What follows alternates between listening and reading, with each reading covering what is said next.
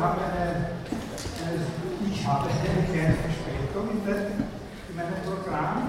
Äh, das kann man zum Teil, dass man Sachen abkürzt, zum Teil wird es ein bisschen getrennter. Trotzdem ganz kurz noch zur Wiederholung von der vorigen Woche, dieser Unterschied äh, von, also Sie sollten verstehen, was Xylogismus ist, im Allgemeinen, Sie sollten verstehen, was die Grundpfeiler der aristotelischen Syllogismustheorie sind. Und letzte Stunde haben wir dann diesen Unterschied zwischen zwei Typen von Syllogismen gemacht, dem dialektischen Syllogismus und dem wissenschaftlichen Syllogismus. Das sind einfach so Nominalbegriffe, sagt dialektischen Syllogismus, nennen wir halt den, der basiert über Wissen hat, in einem wissenschaftlichen Syllogismus nennen wir den, dessen Prämissen wahr sind. Das nächste und fast noch wichtigere, was Sie merken müssen, ist, dass das natürlich kein Verständnis davon ermöglicht, was eine Wissenschaft ist. Darüber, das war der eine große Punkt, über den wir voriges Mal gesprochen haben, was es dazu noch braucht, wo ich gesagt wir haben eine Wissenschaft. Nicht nur eine ganze Menge von solchen wissenschaftlichen Syllogismen, sondern dass die ganze Menge von wissenschaftlichen Syllogismen, die wir da haben, als Ganze geordnet ist in einer bestimmten hierarchischen Struktur. Äh, dann haben wir uns noch mit den, äh, mit den Problemen, äh, was ich genannt habe, Beweislastigkeit äh, der aristotelischen Wissenschaftsauffassung kurz beschäftigt, mit dem Wissenschaftspluralismus. Und dann sind wir am gegen Ende gekommen äh, auf diese Sache, dass man unterscheiden muss, dass man sozusagen drei bei den Wissenschaften drei unterscheiden muss. Also die ganz normalen Wissenschaften, eine neben der anderen. Jede steht für sich, jede ist durch ihre eigenen Grundsätze charakterisierbar jeder ist dann der Aufbau und der prinzipiell gleichen syllogistischen Struktur. Das ist das Erste. Das Zweite ist etwas, was es nicht gibt, nämlich eine Superwissenschaft, aus der die jeweiligen Grundsätze der anderen Wissenschaften ihrerseits zu begründen wäre. Und drittens, etwas, was es aber trotzdem sehr wohl gibt, das sind die zwei universalen Wissenschaften. Die sind aber nur insofern universal, als ihr Gegenstandsbereich universal ist und äh, nicht deshalb, weil ihre Grundsätze von der Art wären, dass daraus die Grundsätze von anderen Wissenschaften begründet werden können. Die Wissenschaften stehen nach wie vor nebeneinander. Diese zwei Universalwissenschaften beschäftigen sich mit der äh, der Sprache einerseits, das ist die Rhetorik, mit dem Sein auf der anderen Seite. Und dann habe ich Ihnen sozusagen nochmal zurückgehend auf die aristotelischen Syllogismen Lehre diesen Einstieg präsentiert mit, mit seinem Festhalten daran, dass der, dass der Übergang von A zu I ein logisch zwingender sei. Also der Übergang von äh, alle Katzen sind vierbeinig zu einige Katzen sind vierbeinig. Und wir haben damit aufgehört, dass ich Ihnen gesagt habe, äh, die Behauptung, dass das eine notwendige Folge sei, stimmt nicht. Und äh, ich hoffe, Sie haben inzwischen als Selbstständige ein bisschen darüber nachgedacht und sich mit dieser schwer zu schluckenden Bilde ein bisschen, äh, ein bisschen angefreundet. Die Sache ist einfach die, wenn einer sagt, alle Katzen sind äh, vierbeinig, dann gibt es eine Sache, durch die er bewahrheitet wird, nämlich wenn es so ein paar Katzen gibt, mindestens eine, und er kann von denen zeigen, also wenn es nur eine ist, dann genau von der einen, dass sie vier Beine haben. Ein anderes Szenario ist, dass es überhaupt gar keine Katzen gibt. Wenn es keine Katzen gibt, ist das aber auch damit verträglich, dass alle Katzen vierbeinig sind. Total, weil sie können mir, wenn ich sage, äh, es, äh, alle Katzen sind vierbeinig, solange es keine Katzen gibt, keine präsentieren, die ein Gegenbeispiel wäre.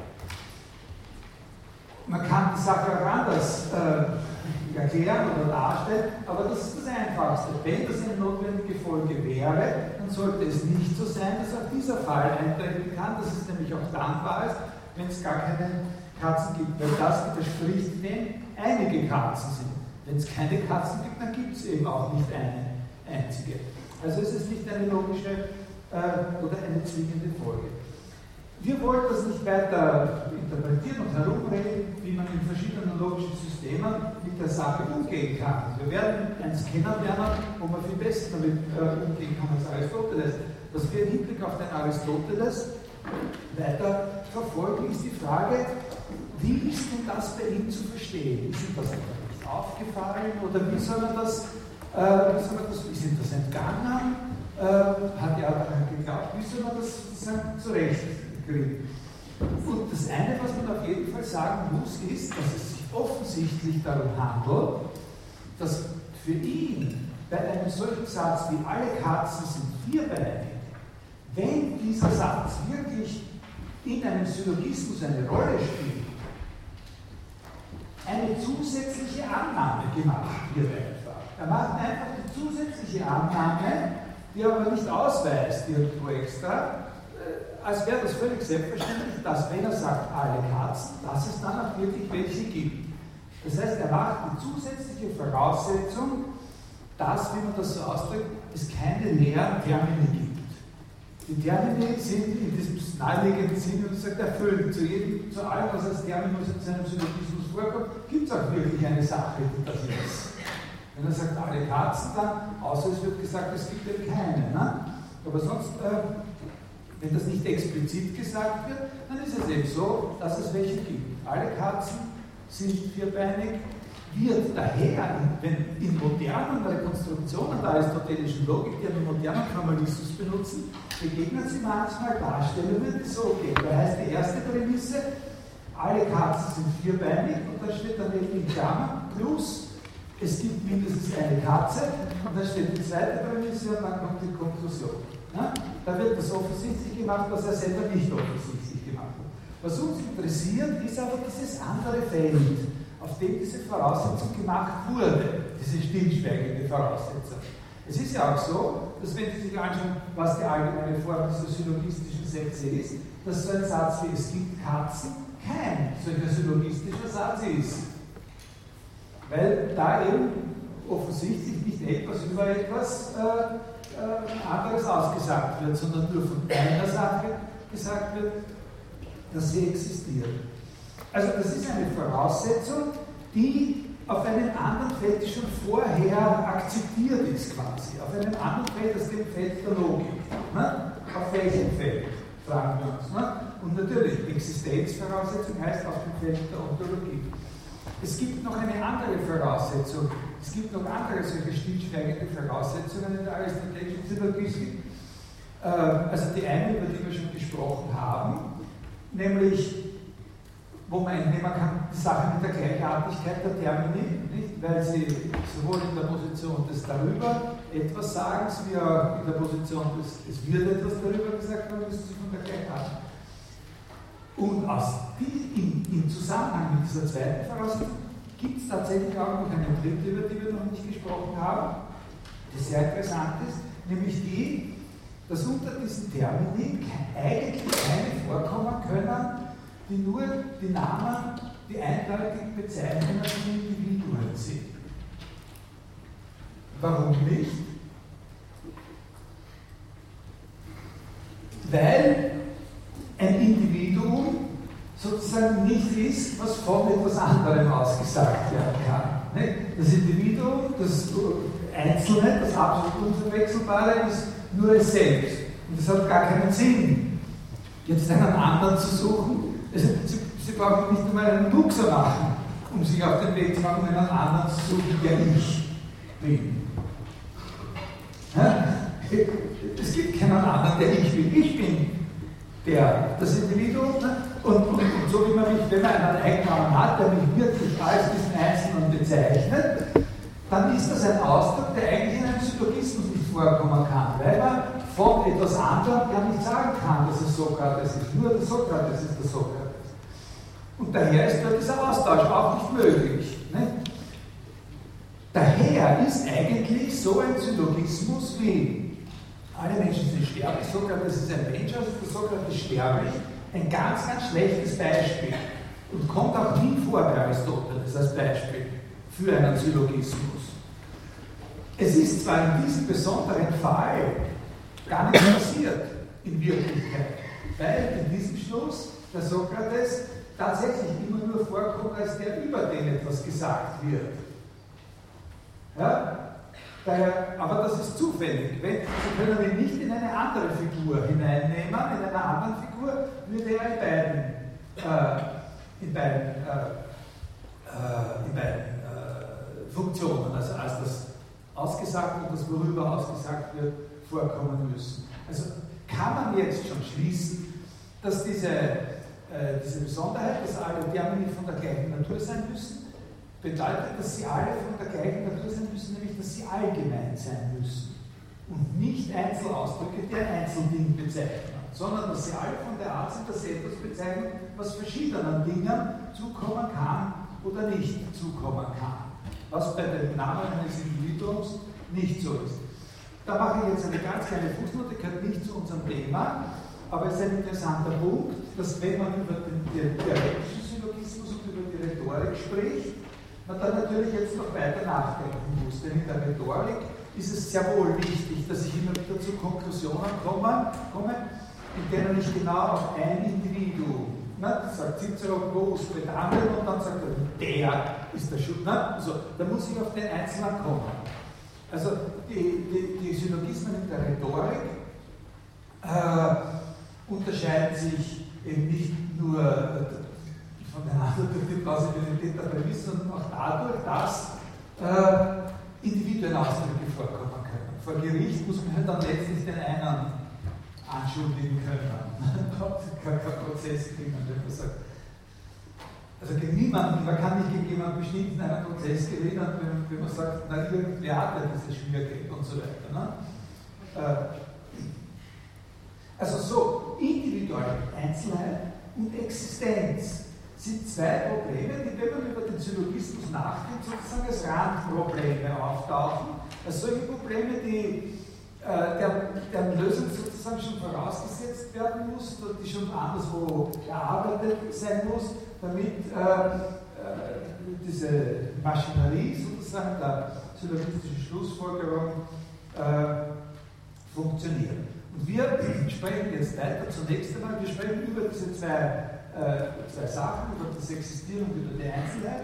Und zwar zunächst einmal, indem wir mit der Existenz äh, beginnen. Äh,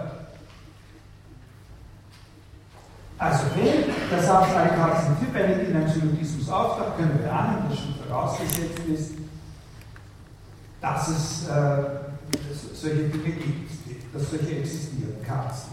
Obwohl hinter dieser Existenzphrase keine logische Notwendigkeit steckt. Äh, wie hätte Aristoteles die Sache mit der Existenz der Katzen jetzt beurteilt? Also jetzt wir, sind wir weg von dem Syllogismus. Wir sind jetzt auf diesem anderen Feld, ne, wo das schon geklärt werden muss, was das eigentlich bedeutet, wenn wir sagen, existiert, existiert nicht. Jetzt kürze ich meine Sache sehr ab. In früheren Varianten habe ich das immer, immer ausführlicher und länger besprochen. Ich sage Ihnen jetzt sozusagen die Grundpfeiler, die Grundidee, die hat. Und dann schaue ich, dass wir das ein oder zwei Textstellen aus der Kategorienschrift und aus der Topik, dass wir uns die ein bisschen genau anschauen, dass Sie die sozusagen dann auch selbstständig noch lesen können und ein bisschen interpretieren können. Also eine Sache ist die, wenn sich herausstellt, dass wir haben so einen Satz geäußert, alle Katzen sind vierbeinig. Und wenn sich jetzt herausstellt, auf, in einem anderen Zusammenhang, dass es gar keine Katzen gibt, dann ist nach Aristoteles, wird nach Aristoteles daraus nicht folgen, dass dieser Satz, alle Katzen sind vierbeinig, keine Bedeutung hätte. Das würde nicht folgen. Ja, er wäre nach seiner Auffassung, ja, nach seiner Auffassung, nämlich dass da die Existenz mit dabei ist, wäre er falsch. Ja, wenn es keine Katzen gibt, ist nach seiner Auffassung, das heißt, alle Katzen sind vierbeinig, äh, falsch. Ich habe Ihnen gesagt, diese Auffassung ist nicht ganz korrekt, aber das ist seine Auffassung. Äh, aber er wäre deswegen falsch, weil es einfach nichts gibt, dem die Eigenschaft des Katzenseins zukommt. Und wäre nicht deswegen falsch, weil wir nicht wüssten, was eine Katze ist. Also wir können verstehen, was eine Katze ist, auch wenn es keine Katze gibt. Ja, das ist ein erster Grundpfeiler. Ja, äh, der Satz wird, weil es, weil es die Katzen nicht gibt, wird der Satz, alle Katzen sind vierbeinig, nicht bedeutungslos. Äh, was ist ein Motiv dafür? Zum Beispiel das Motiv, dass wenn man so einen Satz überprüfen will, man ja weiß, wo man nachschaut. Man muss ja wissen, wo man nachschaut, wenn man wissen will, ob es Katzen gibt. Also muss man, auch wenn es keine Katzen gibt, man kann ja nicht, dass es keine Katzen gibt, und damit begründen, dass es keine Regenwürmer gibt. Also man muss ja sozusagen, wenn man was Bestimmtes sucht und schaut, ob es existiert, wissen, was das war. Also muss man die Bedeutung gekannt haben. Das ist sozusagen ein Motiv dahinter. Ja? Also wenn es auch keine Katzen gibt, sind deswegen Sätze, in denen das Wort Katze vorkommt, nicht bedeutungslos. Viele von diesen Sätzen werden falsch sein. Aber zum Beispiel der Satz, es gibt keine Katzen, wird nicht falsch sein, wenn es keine Katzen gibt. Aber, äh, äh, aber viele Sätze werden falsch und sie werden deswegen nicht bedeutungslos. Ja? Also wir verstehen, auch wenn es keine Katze gibt, was es heißt, Katze zu sein. Das ist der erste Pfeiler. Und das können wir, das ist eine Bedeutung von Sein, nämlich so sein. Ja? Also auch wenn die Sache nicht existiert, dann kann das so sein, einer solchen Sache noch immer verstanden werden. Wenn Sie jemand fragt, warum soll das so sein, dann können Sie das sagen, weil ich ja, wenn ich nachschaue, was die Dinge wissen muss, nach was ich gesucht habe. Also muss ich ja, ein Vorverständnis gehabt haben. So sein. Und davon verschieden ist das Existieren eines, Existieren eines Dinges, das so ist. Ja? Das Existieren als so sein, also es gibt das so Katze sein. Wir wissen, dass Katze sein ist, auch wenn es keine Katze gibt. Aber bevor wir auf das kommen, machen wir einen sozusagen Halbschritt, also zweiter, sagen wir zweiter. Es ist eine der ganz, ganz entscheidenden äh, Auffassungen von Aristoteles, dass in diesem Wissen darum, was es heißt, Katze zu sein, ist unabhängig von der Existenz von Katzen, also es ist eine entscheidende Auffassung von ihm, dass dieses Wissen darum, was es heißt, Katze zu sein, auch nicht voraussetzt, dass etwas anderes existiert. Nämlich, wie bei Plato oder im Vulgärplatonismus, etwas existiert, was die sogenannte Katzigkeit wäre. Also ein Platoniker könnte nämlich so argumentieren, ein Platoniker kann so argumentieren. Sehr gut, Herr Aristoteles, Ihre Theorie ist ganz ausgezeichnet. Wir verstehen auch, dass es heißt, Katzen zu sein, wenn es keine Katzen gibt, und ihr Motiv ist auch ganz richtig, weil man sonst ja nie überprüfen könnte, ob es Katzen gibt oder nicht. Aber das ist genau deswegen so, weil zwar vielleicht keine einzelne Katze existiert, aber es existiert etwas anderes, nämlich die Idee, das Urbild der Katze. Und deswegen, weil dieses Urbild existiert, verstehen wir, was es heißt, eine Katze zu sein. Und das ist ein entscheidender Punkt, dass Aristoteles das nicht akzeptiert. Es ist nicht notwendig, dass deswegen, weil wir verstehen, was es heißt, eine Katze zu sein, etwas existieren muss, auch wenn nicht einzelne Katze ist, was die Idee der Katzigkeit wäre. Ganz schnell, Frage dazwischen. Meine Frage war, wenn man nicht weiß, das Wesen der Katze, wie kann ich dann. Äh was heißt Wesen? Damit beim Wesen sind wir noch nicht. Wir sind erst bei der Katze. Ja, aber die Eigenschaften. Nein, nein, nein, nein, nein, nein. Wir sind noch nicht bei dem Wesen, wir sind noch nicht bei den Eichen, wir sind einfach nur bei der Katze. Ja? Also wir nehmen an, dass Sie verstehen, was eine Katze ist. Und das ist so. Bitte? Eine Katze ist, wenn ich nicht das Wesen der Katze kenne. Nein, nein, nein, oh ja, natürlich kann man das verstehen. Also diese Position zu sagen, man kann nicht verstehen, was eine Katze ist, wenn nicht das Wesen der Katze, das ist schon eine extrem riskante äh, philosophische Position.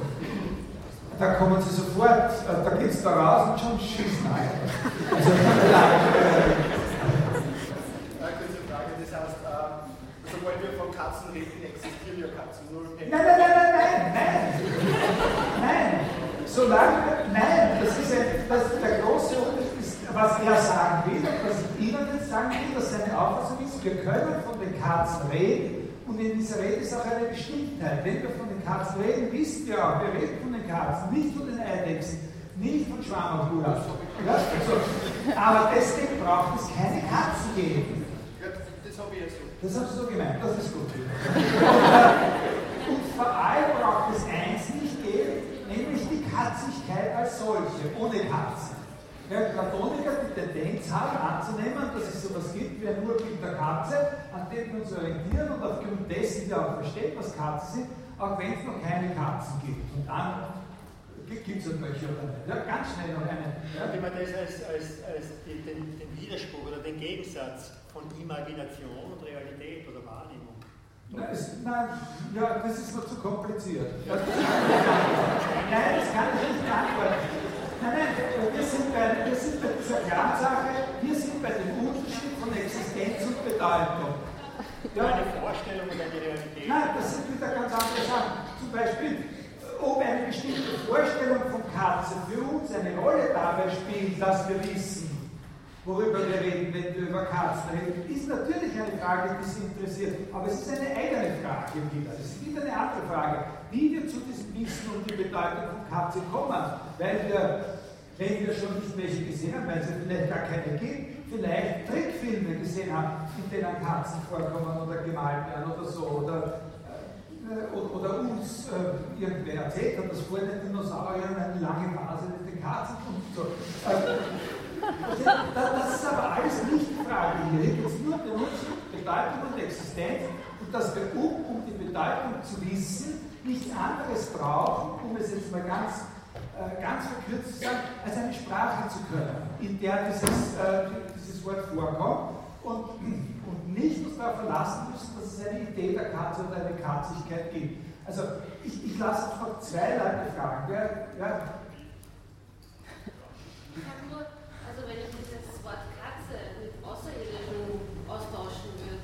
Wird es ganze Diskussionen nicht geben. Ja? Mit Außerirdischen verbinden wir irgendwas, ohne dass wir wissen, dass es Außerirdische gibt.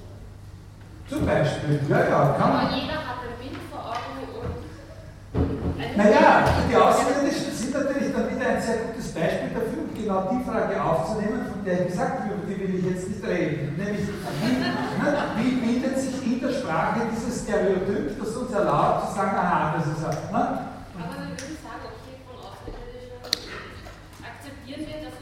dass wir wissen, was es ist und so weiter. Natürlich dann im Ernstfall, das sagen ja auch tausende Filme bringen uns das immer bei, dann wissen wir ja erst recht. Ne? Also, so, nein, Sie wollen schon mal.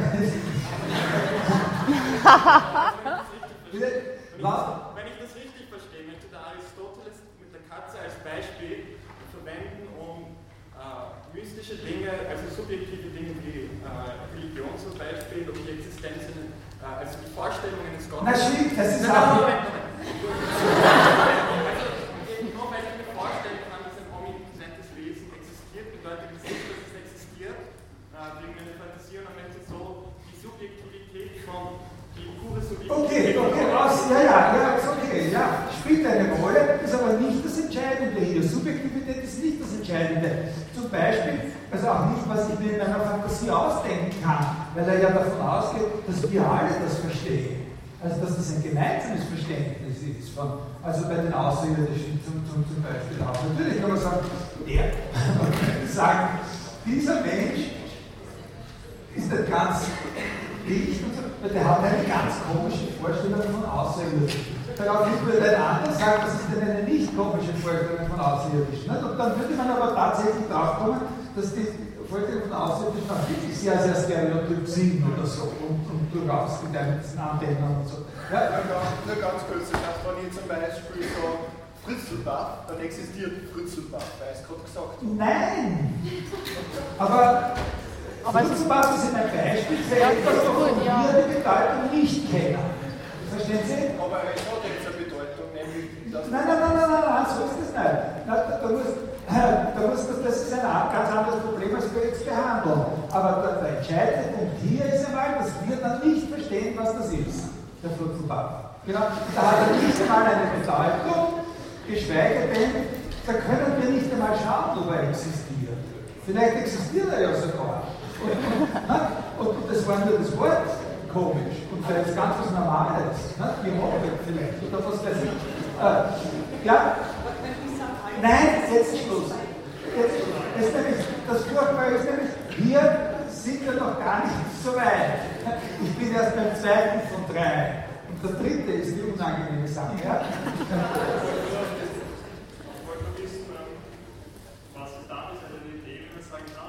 Bitte? Was man dann im Eine Idee, wenn man Wort Katze sagt, weil man kann sagen, es, es ist, nein, ich sage die ganze Zeit, was man im Kopf hat, ist, nicht, ist jetzt mal nicht relevant.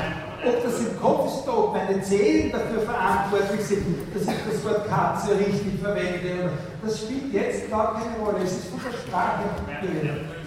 Jedes Stück Sprache, das Katze heißt. und voll- Bitte? Oder sagt man nur, es gibt ein Stück Sprache, das heißt, es existieren Katzen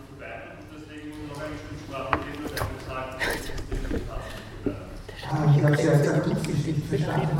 Ja, du bist gleich mit so einer Mimik. Ja, Es gibt ähm, als Stück Sprache. es gibt. Ja, ja. Und sagt dann einfach, darum muss es auch ein Stück Sprache geben, das sagt. Ach so, naja, naja, naja, naja. Äh, es geht nicht nur um Stücke Sprache. Da, das ist ganz klar. Es geht nicht nur um Sprache und sondern es geht schon darum, äh, ob Katzen existieren oder nicht. Und nicht nur, ob äh, sozusagen in der, in der Sprache gewisse Schachzüge erlaubt sind, und, sondern es geht eben genau um den Unterschied zwischen dem, dass wir verstehen, was das Wort Katze bedeutet, und auf der anderen Seite der Existenz von etwas, was in wirklich eine Katze ist. Und nicht nur ein Bild von einer Katze oder die Bedeutung des Wortes Katze oder eine Vorstellung von Katze. Wir konzentrieren uns jetzt nicht auf die Bilder und auf die Vorstellung, sondern einfach nur auf die Bedeutung. Also das Wichtige, erstens, wir verstehen die Bedeutung, auch wenn es die Sachen nicht gibt. Aber natürlich verstehen wir nicht die Bedeutung von etwas, wovon sie uns nicht erklärt worden ist. Und, na, so, und beim Lernen der Sprache nicht geteilt worden. Zweitens, man versteht nicht die Bedeutung von allen. Deswegen schon. Und das Zweite ist, wir brauchen als Versicherung dafür, dass wir die Bedeutung verstehen, nicht die Existenz von etwas anderem als der Katze, nämlich einer Idee der Katze. Und jetzt kommt der dritte Punkt. Das ist sehr, sehr wichtig. Der dritte Punkt ist der, dass Aristoteles sagt, dass wenn mindestens eine Katze existiert, also wenn dazu, dass wir wissen, was es heißt, eine Katze zu sein, auch noch dazu kommt, dass wirklich Katzen existieren, dann, sagt er, existiert auch die Katzigkeit. Äh, also, das ist eine, aber das kann man eigentlich ganz gut begreifen, was er da meint. Das ist eine Kerntheorie von ihm. Das ist eine, eine ganz zentrale und wichtige Auffassung, die man verstehen muss. Äh, man kann nicht einfach sagen, deswegen, weil ich verstehe, was Katze heißt, obwohl es keine Katze gibt, muss was anderes geben, was man davor schwebt. Und das ist halt die Idee der Katzigkeit, die hat sicher jeder andere auch, der versteht, was Katze heißt oder so. Das ist Mumpitz. Aber wenn es wirklich eine Katze gibt, ja, wenn es tatsächlich eine Katze gibt, dann ist es erlaubt, außer von dieser Katze auch noch von etwas anderem zu sprechen, von einem anderen Gegenstand sozusagen als von dieser Katze.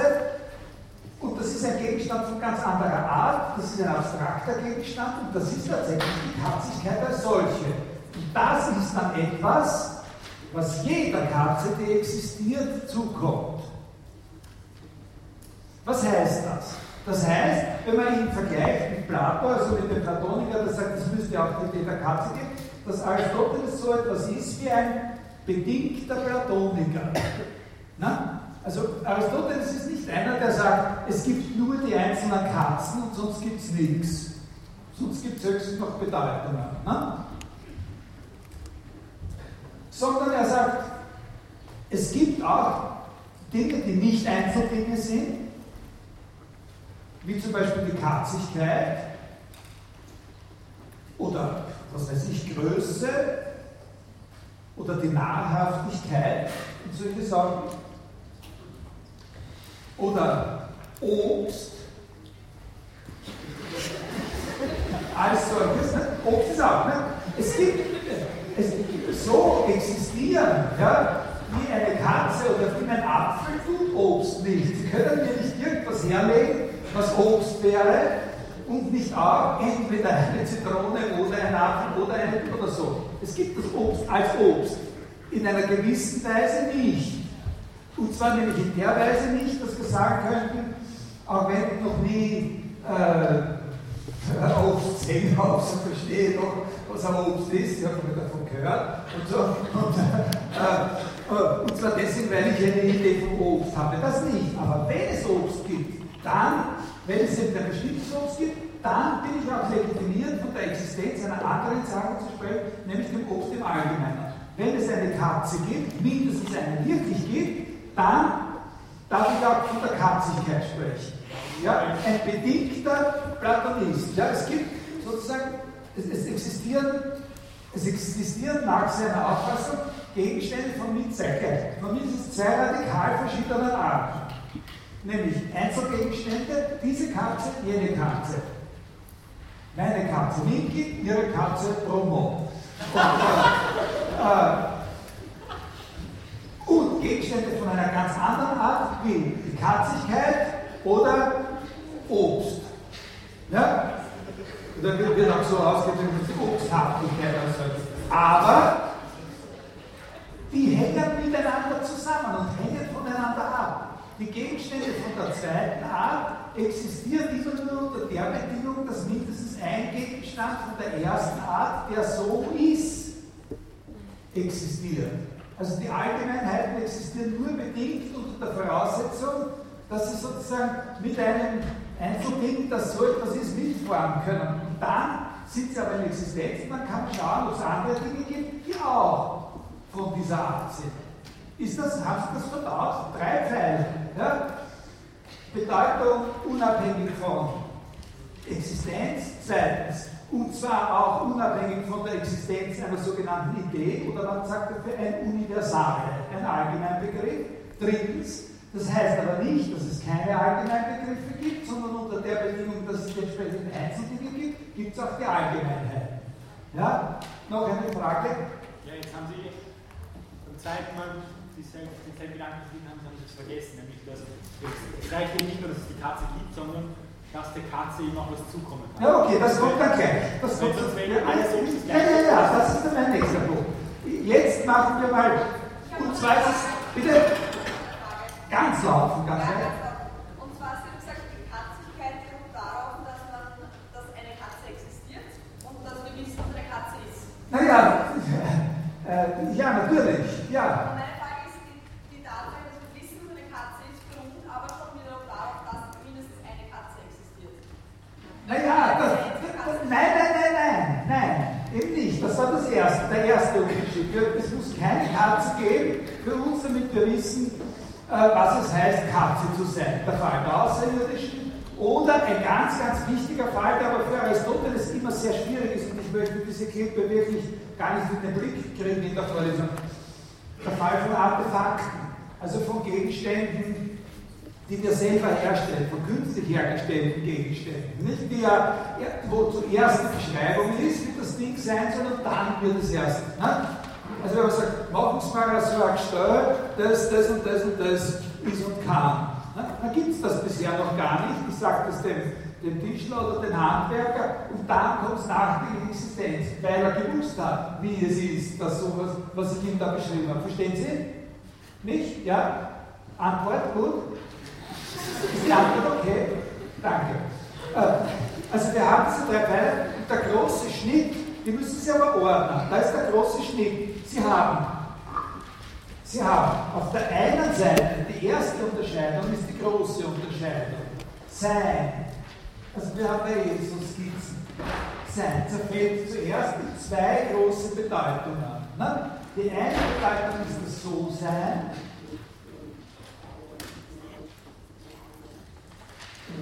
Und das ist zugleich eben das, das ist das Bedeutungswissen. Also das Wissen um das So-Sein ist das Bedeutungswissen. Wir wissen, was es heißt, eine Katze zu sein, auch wenn es keine Katze gibt. Ne? So ist ein, würden wir das auch wissen. Ja?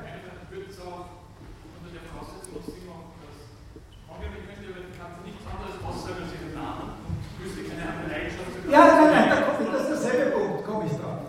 Okay, komme ich gleich drauf. So, und das andere, das andere ist das Sein als wirkliche Existenz. Und was wir jetzt gelernt haben, ist, dass etwas, was primär existiert, natürlich Einzeldinge sind. Die einzelne Katze, das Individuum. Ja? Und wenn eine einzelne äh, Katze existiert, dann, dort mache ich diesen Teil noch jetzt gebunkelt, das Universale, der Allgemeinbegriff Katzigkeit. Aber nur bedingt. Eben. Also wir haben sozusagen drei Bedeutungen von Existenz, wovon zwei, aber sozusagen, also wir haben drei Bedeutungen von Sein, Entschuldigung, ich habe mich versprochen, wir haben drei Bedeutungen von Sein. Wir haben das So-Sein, Bedeutungswissen, und wir haben das Sein, dass das wirkliche Existieren. Ja? Wir können wissen, was es ist, eine Katze zu sein, auch wenn es keine Katze gibt. Ob es eine Katze gibt oder nicht, ist die Frage der Existenz eines Einzeldings, das eine Katze ist. Und wenn so ein Einzelding existiert, dann existiert aber auch noch etwas anderes. Dieser Existenzbegriff von Sein, sozusagen, da gibt es zwei verschiedene Grund, verschiedene Arten von Dingen. Die einzelnen Dinge und die, die Allgemeinheit. Und die Allgemeinheiten, die existieren nur bedingt. Ja? Ist das verständlich? Aristoteles hat dafür ein eigenes Wort äh, äh, äh, für, dieses, für dieses bedingte Existieren. nämlich nämlich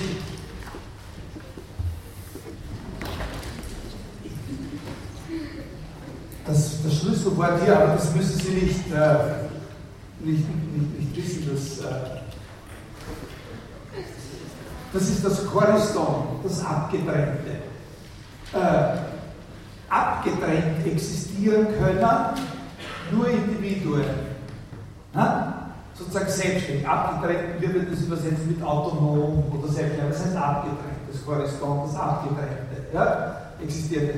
Äh, das kann sozusagen autonom und selbstständig existieren, das Individuum. Ja? Da komme ich aber jetzt gleich dann auf die Frage von den Kollegen und noch einem anderen Vortrag zurück. Äh, während das Universale ja, äh, sozusagen immer nur auf dem Rücken seines Individuums existiert. Das kann nicht abgetrennt existieren. Ja?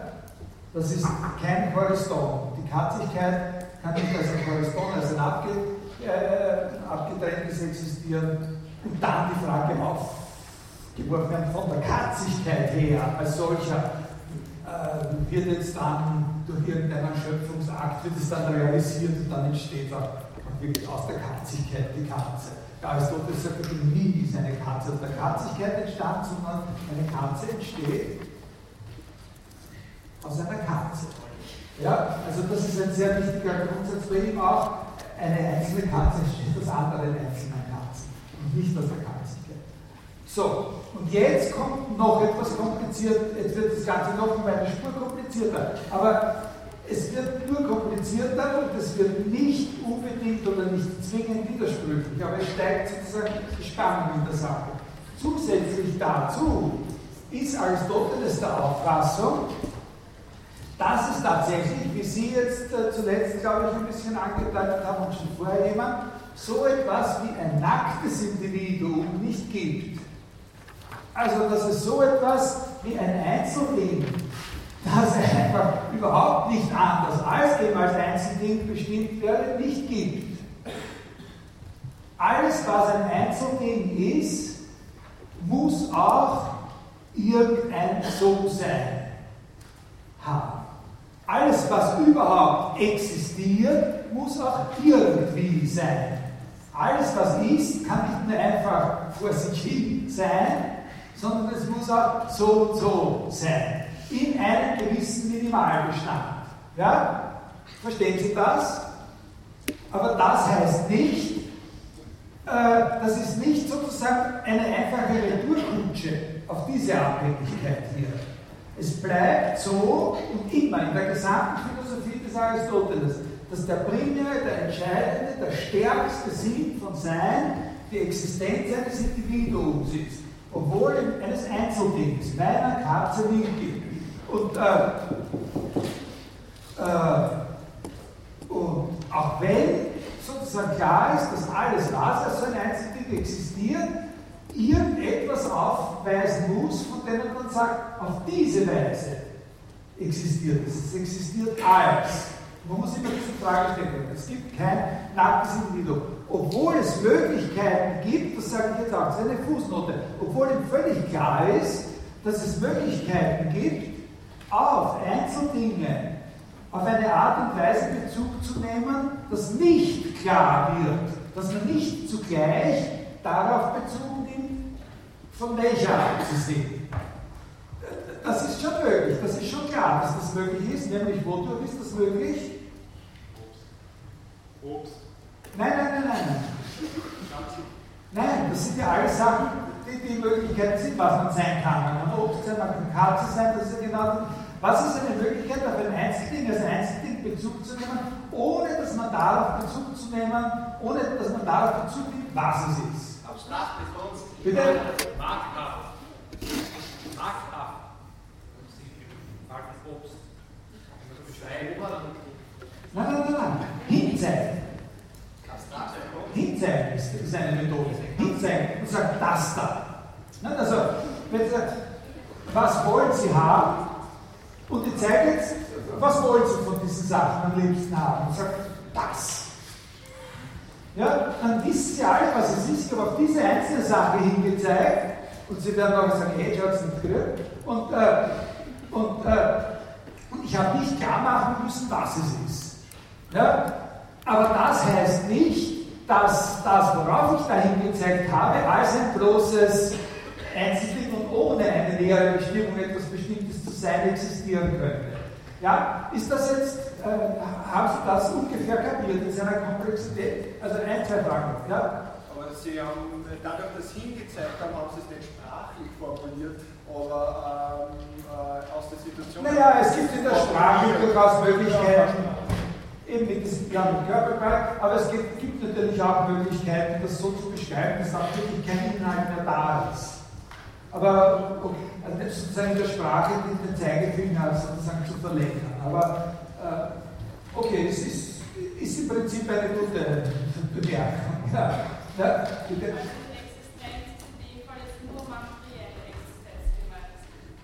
Na, von Materiellen haben wir jetzt eigentlich noch gar nicht gesprochen. Die Katze ist jetzt in dem Fall nur so ein, die Katze ist quasi wirklich da, weil sie vorher Die wirkliche Katze als Katze, nicht die Katzigkeit. Wenn Sie sagen, also wenn Sie wollen, okay, natürlich spielt das bei Ihnen dann nicht eine Rolle, aber das diskutieren wir jetzt nicht, sondern man sagt, na, das sind halt immaterielle Gegenstände und normalerweise sagt denkt man da materielle Gegenstände, nicht? Die Individuen existieren Ja, als. Ja, ich bin nicht ganz happy damit, aber okay, ja. Gut, es hilft die Sache zu verstehen, weil die Katzigkeit eben nicht materiell existiert. Ne? Das ist ein großer Unterschied zwischen den Katzen und der Katzigkeit. Ja? kann ein Individuum bestehen ohne Universalbegriff? Ohne? Universalbegriff, Nein, nein, das habe ich ja gerade gesagt, das ist eine Auffassung, dass das nicht möglich ist. Alles, was existiert, Einzeldinge sind das, was primär existiert.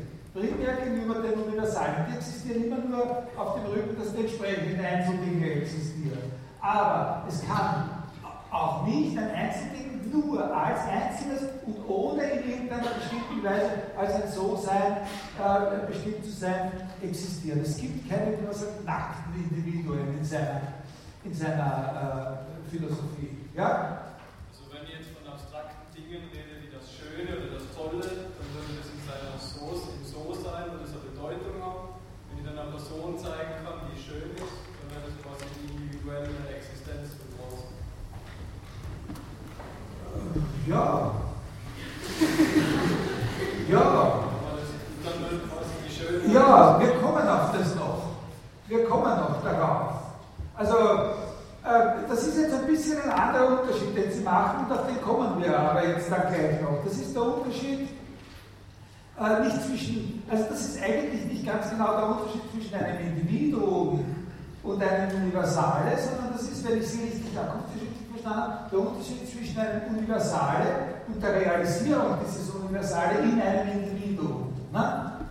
Die Schönheit nicht als Idee, sondern die Schönheit in einem Menschen. Das ist eine Sache, auf die kommen wir noch. Das ist ein, das ist ein Unterschied, der in dem, was ich Ihnen jetzt gesagt habe, nicht eingefangen wird. Also insofern ist es eine gute Zusatzbemerkung. Letzte Frage.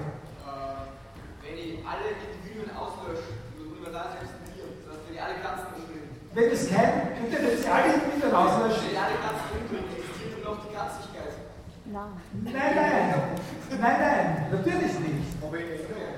Ah, es gibt aber zwei oder drei verschiedene Komplikationen bei der Frage. Natürlich existiert es dann nicht mehr. Aber es gibt zwei oder drei Komplikationen. Also das eine, es existiert dann nicht mehr die Katzigkeit, aber es könnte sein, dass wir noch immer verstehen, dass es die eine Katze zu sein. Und dann gibt es eine Komplikation, über die ich jetzt nicht sprechen kann, weil das wirklich zu kompliziert ist. Das ist der Zusammenhang zwischen Existenz und Zeit was, in, welchem, in, welchem, äh, in welchem Grad Aristoteles die Frage, ob etwas Bestimmtes existiert, damit zu tun hat, ob es jetzt existiert oder irgendwann existiert hat oder immer existiert. Ja, also das ist eine zusätzliche Komplikation, die wir hier nicht besprechen können. Eine andere Komplikation sind natürlich auch sogenannte abstrakt, wirkliche abstrakte Gegenstände. Und da ist die Schönheit vielleicht gar nicht so ein tolles Beispiel, oder sagen wir, ein Beispiel, und es gibt aber noch Beispiele eines anderen Typs von abstrakten Gegenständen, wie zum Beispiel Zahlen. Ja? Das ist sehr, sehr eine kritische Sache. Äh, die Zahl 2, wir, wir tun gut, eher anzunehmen, dass es nur eine Zahl 2 gibt. Überhaupt. Äh, insgesamt. Es wäre schlecht, wenn es mehrere davon gäbe. Und insofern sie wie ein Individuum. Auf der anderen Seite äh, ist sie eben nicht wie andere Individuen materiell äh, realisiert. Also die werfen alle eigene Probleme auf. Wir sind mit gewissen Grundfragen beschäftigt. Haben Sie das, was ich bisher erklärt habe, halbwegs? Sie müssen diesen Ding Sein, Einteilungen, So-Sein und Existenz. Existenz wieder aufgeteilt in primäre Existenz der individuellen äh, einzelnen Dinge und Existenz von Universalien, von Allgemeinheiten bedingt. Letzter Punkt, es existieren aber auch keine nackten Individuen. Es gibt nichts, was in Einzelnen existiert, ohne dass man letztlich irgendwie sagen könnte, was es ist. Ja? Und jetzt kommen wir zu einem Begriff, der, äh, also sagen wir so, ich, ich nehme ein bisschen was vor, ich muss das ja abkürzen. Hier, wenn wir das auszeichnen, das existierende Individuum, nur unter der Bedingung, dann auch das andere, dann haben wir natürlich, hätten wir hier ein Motiv, der Sache sozusagen einen Namen zu geben, das zu taufen mit einem von diesen ehrwürdigen philosophischen Wörtern. Und wir machen das jetzt einmal in einer gewissen Weise vorbehaltlich, vorsichtig und sagen, in einem gewissen Sinn sind die Individuen die paradigmatischen, die beispielgebenden Substanzen. Ja? Für Aristoteles. Jetzt kommt die nächste Überlegung. Die nächste Überlegung ist, wenn ich jetzt sage,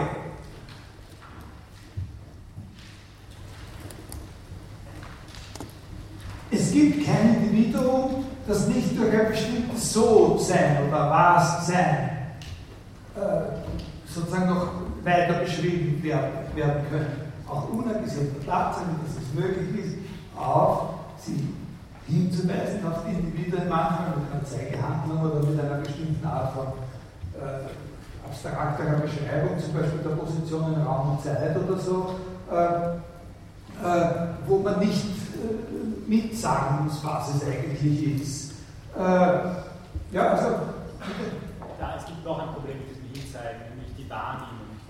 Also für mich ist das jetzt vielleicht schwarz und so weiter, für jemand anderen ist es ja, ja, genau, genau. Ja. Und das heißt, es kommt ihm schon noch mehr zu, als genau. das Ding selbst zu sein. Richtig. Ja, ja, ja, ja. Also das ist auch durchaus in seinem Sinn. Was er, was, worauf ich aufmerksam mache, ist ja nur, dass es eben unter, sagen wir jetzt mal, unter günstigen Umständen durchaus Möglichkeiten gibt, auf eine Sache so hinzuweisen, dass man nicht auf das Bezug nehmen braucht. Was ist, sie kann trotzdem von den anderen als Einzelding von allen anderen unterschieden werden rausgefischt werden oder so. Aber die Hauptsache ist ja tatsächlich die Position, es gibt nichts, was nur als Einzelding existiert. Und wenn es also, und wenn es also nicht nur als Einzelding existieren kann, sondern auf eine bestimmte Weise in einem bestimmten So-Sein existieren muss, dann kommt natürlich die Frage auf, wie bestimmt man dieses So-Sein? Also jetzt kann man das natürlich übersetzen in eine andere Sprache, die nicht unbedingt die des Aristoteles ist, und sagen, das heißt ja nichts anderes als alles, was existiert, muss jedenfalls irgendwelche Eigenschaften haben. Na? Und dann, wenn man das in diese Sprache umformuliert, dann kommt man natürlich auf die engere Fragestellung, welche Eigenschaften muss es denn auf jeden Fall haben? Ja? Und,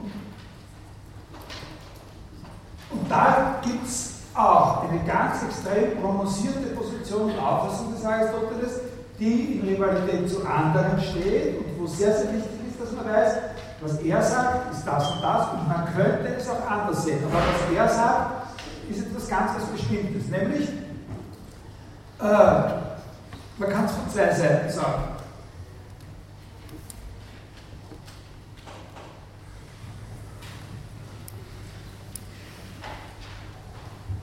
Diese Eigenschaft, die etwas auf jeden Fall haben muss, ist natürlich von dem einen Ding zum anderen Ding verschieden. Also für die Katze ist das, äh, was sie auf jeden Fall sein muss, um auch als Individuum existieren zu können, was anderes als äh, für einen Apfelbaum. Ja, für die Katze ist, um um überhaupt sein zu können, etwas anderes dasjenige, als was sie bestimmbar sein muss, als es für einen Apfelbaum ist, was er sein muss, um existieren zu können. Oder für einen Menschen. Das ist Fall von dem einen zum anderen verschieden. Was wir suchen, ist sozusagen ein Begriff, der für alle diese verschiedenen Fälle relevant ist und sozusagen die Verschiedenheiten offen lässt. Und so ein Begriff ist der Begriff der, den, den bilden wir jetzt sozusagen künstlich für das, was wir suchen, der Begriff der wesentlichen Eigenschaft. Ja? Wesentliche, eine wesentliche Eigenschaft ist sozusagen ein So und So sein einer Sache, aber nicht ein beliebiges So und So sein einer Sache, sondern das So und So sein, was die Sache quasi auf jeden Fall braucht, um als einzelne Sache existieren zu können.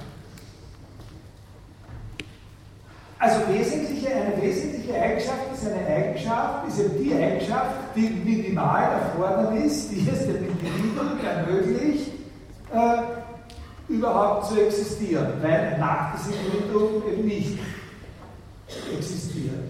Also die wesentlichen Eigenschaften sind von der einen Art von Ding zu einer anderen Art von Ding verschieden. Weil was auf der Katze ermöglicht zu existieren, ist was auf dem Apfelbaum ermöglicht zu existieren. Oder den Kreidefels ermöglicht äh, zu existieren oder solche Sachen. Ja? Und, jetzt, und natürlich werden durch diesen Begriff wesentliche Eigenschaften, wesentliche Eigenschaften von allen möglichen anderen Eigenschaften unterschieden. Weil ja alle Dinge, die als Individuen existieren, dauernd irgendwelche Eigenschaften haben und dazugewinnen und wieder verlieren. Also zum Beispiel haben manchmal die Eigenschaft, 82 Kilo zu haben, dann haben wir wieder die Eigenschaft, 79 Kilo zu haben, manchmal haben die Eigenschaft, äh, was weiß ich, äh, äh, eine rote Nase zu haben, dann fällt das wieder und so. Dann gibt es solche Eigenschaften, wie zum Beispiel, die zwar immer bleiben, äh, das äh, Hauptbeispiel bei Aristoteles ist, dass der, Aristoteles, äh, der, der Sokrates eine Stupsnase äh, gehabt hat. Natürlich sein ganzes Leben oder fast sein ganzes Leben eine, eine Stupsnase gehabt und trotzdem könnte man sich auch vorstellen, dass er keine Stupsnase gehabt hätte und jetzt mal sagen, also er hätte sie zum Beispiel operieren lassen können und lauter solche, äh, da gibt es verschiedene Unterschiede. Und von diesen anderen möglichen Eigenschaften ist, da gibt ja die wesentlichen Eigenschaften sozusagen herausgefischt als diejenigen, und jetzt kommt sozusagen eine Formel, ja, das ist nicht eine aristotelische Formel, aber das ist eine Formel, die man verstehen kann, was das ist. Das ist dasjenige, was ein einziges Ding nicht aufhören kann zu sein, ohne überhaupt aufzuhören zu sein. Das ist dasjenige, was ich nicht aufhören kann zu sein, wenn ich nicht überhaupt aufhöre zu existieren. Das, wenn ich das nicht mehr bin, dann gibt es mich einfach nicht mehr. Ja? Das ist eine wesentliche. Eine wesentliche Eigenschaft ist eine solche, von der Art, dass wenn das Individuum sie verliert, es auch als Individuum dann nicht mehr, nicht mehr weiter existiert. Ja?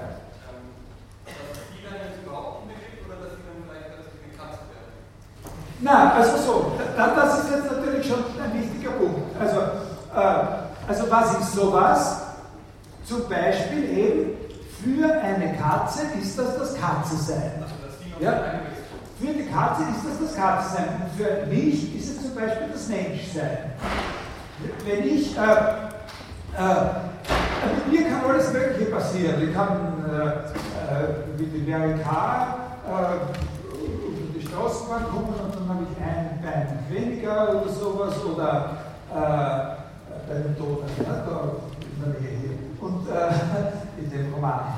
Äh, und, äh, und, und, und, und, sozusagen, äh, es kann man jemand ein Ohr abschneiden aus Versehen oder auch absichtlich oder, oder ja, 20 Kilo schwerer. Tausende Sachen können mir passieren. Ich kann mein, unter Umständen, also es gibt, es wird natürlich kritisch, weil, aber ich höre auf zu existieren, wenn ich, ich, ich kann nicht aufhören, ein Mensch zu sein. Ich kann nicht sozusagen kein Mensch mehr sein und trotzdem doch ich sein. Und die Katze kann nicht äh, aufhören, Katze zu sein und trotzdem noch zu sein. Dann ist er weg. Dann ist eben dieses Individuum, das da war, weg. Es gibt dann noch andere Katzen unter Umständen. Nicht? Weil es fallen ja dauernd Individuen aus aus der großen Gesamtzählung. Ja? Aber äh, ganz kurz, äh, Grundvoraussetzung überhaupt für diese ganze Existenzanalyse ist natürlich, dass wir im Raum unserer Wahrnehmung sind. Weil es wird schon wahrscheinlich was anderes existieren, was wir noch nicht kennen. Das ist wieder eine andere Frage. Damit beschäftigt wird es jetzt überhaupt nicht. Nein, nein. Ja. Das war ja. was ich ah, Moment. Ich muss mal schauen. Das funktioniert. Ja, das funktioniert. Ja. Brauchen Sie als Mensch andere Menschen, um Mensch sein zu können? Oder die Katze andere Katzen? Ja, äh, ja, das ist bei Aristoteles so. Also, der wichtig, also, was Sie verstehen sollen, ist der Unterschied, was intendiert wird mit dem Begriff wesentliche Eigenschaft. Der Begriff wesentliche Eigenschaft wird das Minimum an so sein, sozusagen angezielt, dass ein Individuum braucht, um nicht als nacktes Individuum zu verkommen, weil es keine nackten Individuen gibt. Ja? Ist das, ist, ist das verständlich? Also, ja? Formal. Und das ist für jede verschiedene Art von Dingen natürlich was Verschiedenes, diese, diese wesentliche Eigenschaft. Für den Menschen ist es, für einen Menschen ist es das Menschsein, für eine Katze ist es das, das Katze-Sein. Äh, das ist ja mal, das sind Beispiele dafür. Also wir haben den, wir haben den, den allgemeinen Begriff, äh, sozusagen wesentliche Eigenschaft, im, im, Unterschied zu der zufälligen Eigenschaft, die auch wegfallen könnte. Ich könnte auch so und so weiter existieren und so ohne Haare. Äh, aber ich, es, ich höre auf zu existieren, wenn ich nicht mehr Mensch bin. In dem Moment, wo ich nicht mehr Mensch bin, höre ich eben auf zu existieren. Dann bin ich tot, bin ich ausgeschieden sozusagen. Das heißt nicht, dass da nichts mehr da ist. Ne, dann ist ja noch dieser berühmte Staub da, zu dem wir alle werden und, und, und, so, und solche Sachen. Aber dieses Individuum existiert dann nicht. Das ist das, was wir bis jetzt haben. Und jetzt dazu kommt sozusagen seine besondere These, wie man so eine, wie man so eine, äh, so eine Wesenseigenschaft äh, hauptsächlich oder im Kern findet oder angibt. Und da, das haben wir zu einem oder zwei von Ihnen bemerkt, da liegt eine gewisse Entscheidung von ihm drinnen, dass er sagt, die typischen Wesenseigenschaften, die wesentlichen Eigenschaften, die finden wir, die besten Beispiele dafür und diese Eigenschaften selbst finden wir in der natürlichen Art. Also eben genau dort, wo, äh, wo sie das realisiert, dass, wie er sagt, der Mensch zeigt den Menschen. Die Katze zeigt wieder eine Katze, eine, eine, eine äh, äh, äh, eine Katze entsteht nicht, eine Katze entsteht nicht aus der Katzigkeit, sondern eine Katze entsteht aus einer anderen Katze. Aber das Katze-Sein als solches ist etwas, was nicht nur, wenn es eine Katze gibt, sozusagen als Universale existiert, sondern es existiert als die natürliche Art, als die Art Katze. Und die, die natürliche Art ist eben eine Art, die äh, sozusagen aus sich selbst sich reproduziert. Das ist eine natürliche Art. Also Sie sehen ja sofort, das ist ganz anders bei Artefakten. Bei künstlich hergestellten Gegenständen hört diese Sache sofort auf, äh, so intuitiv und einleuchtend äh, zu sein. Ja? Ja? Mit?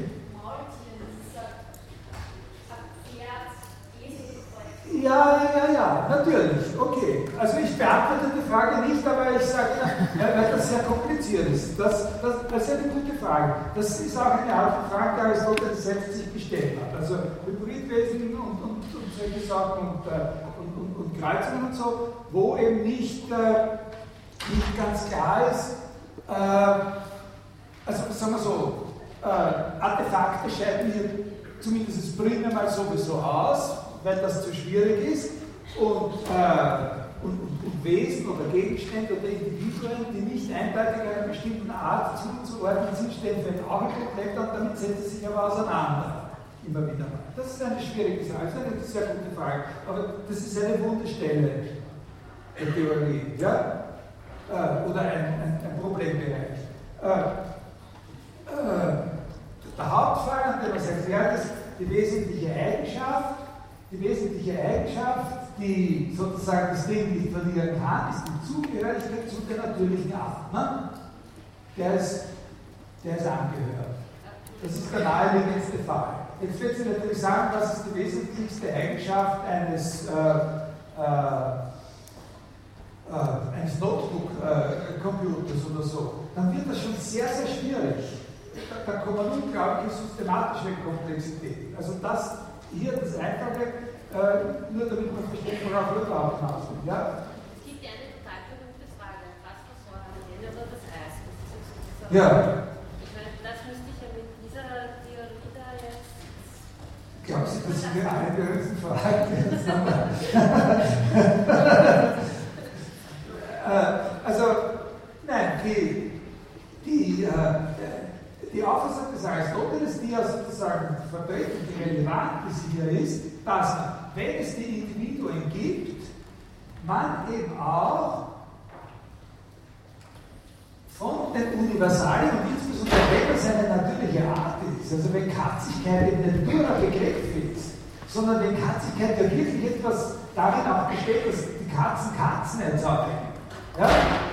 Also sich aus sich selbst heraus äh, reproduzieren, dann ist die Art äh, eben nicht nur Begriff, aber auf jeden Fall sozusagen etwas, was existiert. Die Art hat eine Existenz. Und das ist es dann. Also sozusagen, dann hat die Art eben als Zyklus Existenz. Der Apfel, dann existiert der Apfelbaum sozusagen in allem, als alles da ist, als das Gesamte, als der gesamte Reproduktionszyklus. Von der Blüte und der die, Blüte und die Frucht sitzen halt alles zusammen. Das ist dann etwas, was in einem existiert. Ja? Verstehen Sie ungefähr? Also für ihn ist das dann nicht, das ist eine Frage, die man stellen kann, was, aber das ist für ihn nicht eine relevante Frage, sondern eher so eine Scherzfrage. Ja? So, aber das, was wirklich wichtig ist, ist zu verstehen, dass dann die Art als solche etwas ist, was existiert, aber nach wie vor äh, und dann nur auf der Basis dass es auf die Individuen existieren. Also würden alle irgendwie ausgelöscht oder alle Kasten, dann ist eben die Art auch weg. Das Einzige, was bleibt, ist, dass die Bedeutung noch kennen. Diesen Unterschied müssen sie. Ja? Also wenn ich mündliche Prüfungen machen würde, dann würde ich sie da testen. Nicht? Ich würde sagen, was ist wenn, nicht? was ich eh schon von Ihnen meinte. Schrift, äh, bei der schriftlichen Prüfung kann man das nicht, weil da kann man nicht auf die Reaktion noch einmal reagieren. Also sind bei der schriftlichen Prüfung die Fragen sozusagen einfacher. Entschuldigung. Äh, ja? Aber Sie verstehen jetzt unter Individuen Arten und Gattungen, nicht dieser Mensch. Also nicht Nein, nein, das Individuum ist das Einzelding, diese Katze. Die aber es gibt eben mehrere, es gibt? Arten, es gibt Arten, es gibt Gattungen. Also nicht dies, es ist nicht Ja, es gibt außer den Katzen auch noch die Fische Nein, nein, aber es gibt nicht nur diese spezielle eine Katze, ist es nicht dann. Also es ist eine Katze, nicht diese Katze. Es gibt viele Katzen. Ja, diese, was ich meine, nicht diese, weil er macht den Text mit lesen die Unterscheidung zwischen diese, diese bestimmte Katze. Also es ist Ja. einfach ein breiterer Begriff, es sind Katzen nebeneinander in ihrer Gesamtheit. Was meinen Sie jetzt? Das Also ist ich, ich, äh, das ist nochmal was anderes. Also, Das, ja, das wir können vielleicht nochmal. Also, äh, es gibt einzelne Katzen. Und wenn es Katzen gibt, dann gibt es auch die Katzigkeit. Und dann sind wir über diese Sache mit der wesentlichen Eigenschaft darauf gekommen, dass das was ganz was Tolles ist, wenn man die wesentliche Eigenschaft sozusagen in einer natürlichen Art äh, äh, sozusagen situieren kann. Das ist eine, eine enorm verführerische und tolle Sache. Und es gibt ja auch Leute, die heute noch an das glauben. Komischerweise, nicht? Also sozusagen die getrennte Existenz der Arten. Kreationismus heißt das oder so. Gott hat die Geschichte schaffen kann. Und so. Äh, das ist eine Theorie, deren Hintergrund heute nicht mehr akzeptiert werden kann. Äh, äh, und jetzt könnte man sagen, also das setzt jetzt zum Beispiel schon voraus, dass es, mehr, dass es eine Generationenfolge gibt. Aber was Sie meinen, scheint mir noch was anderes zu sein, nämlich die Bildung eines Begriffs, einer Menge von Katzen. Und einer speziellen. Oder von mir aus einer Teilmenge der Menge aller Katzen. Ja, oder, oder eines Menschen, sagt, ich, ich selbst, also ich bin, eben- man, sieht, man sieht das als Art, als Gattung, als, also es nicht als einen einzelnen bestimmten Menschen, auf den nur etwas. äh, Was sehen wir nicht als einen einzelnen, den einzelnen bestimmten Na, aber Sie, Sie sprechen ja von, Sie sprechen ja einzelnen von, Sie sprechen von Arten und Gattungen Ja. auch. Ja. Ist, das, ist, ist damit der Begriff Art und Gattung abgedeckt? Oder, oder es gibt dann mehrere davon, die gleiche Merkmal Ah, aufweisen? naja, also, nein, sagen wir so. äh, Also hier, sprechen, hier ist der Schlüsselbegriff die natürliche Art. Also ich, ich hoffe, Sie verstehen das. Das ist nicht etwas, was, was wahnsinnig wichtig ist, aber das ist etwas Suggestives, dass man sagen kann, äh, aha, das existiert wirklich, das existiert nicht nur als Begriff. Aber die Begriffe Art und Gattung, ja, können, haben natürlich bei Aristoteles über diese Bedeutung hinaus noch eine allgemeinere logische Bedeutung. Und dann kann auch ein bloßer Begriff ja, sozusagen als Gattungsbegriff. Ja, also zum Beispiel könnte man sagen, äh, der Begriff, äh, das ist natürlich jetzt überhaupt kein wissenschaftliches Beispiel, sondern das ist nur die, die gewöhnliche, schlanke Sprache. Man könnte sagen, der Begriff Computer ist ein Gattungsbegriff und die entsprechenden Arten sind eben äh, der ursprüngliche IBM-PC und dann die, die, die Workstations und dann gibt es noch andere Arten von Computern, ne, die keine, die, die sind ja nicht alle Computer PCs und so. Äh, also, verstehen Sie, so könnte man sagen. Aber natürlich sind es keine natürlichen Arten, weil ein Computer. Okay, also da kann man dann zu streiten. Da gibt es sehr schwierige Sachen, wo eben, wo eben dann unsere moderne Welt und die, und, und die veränderten Bedingungen unserer modernen Welt nicht dann sozusagen das Wort verschlucken lassen, wenn ich sagen wollte, ein Computer sagt ein Computer wie eine Katze, eine Katze sagt, wir sind nah dran, dass die Computer. Aber das ist es ungefähr. Ja? Bitte?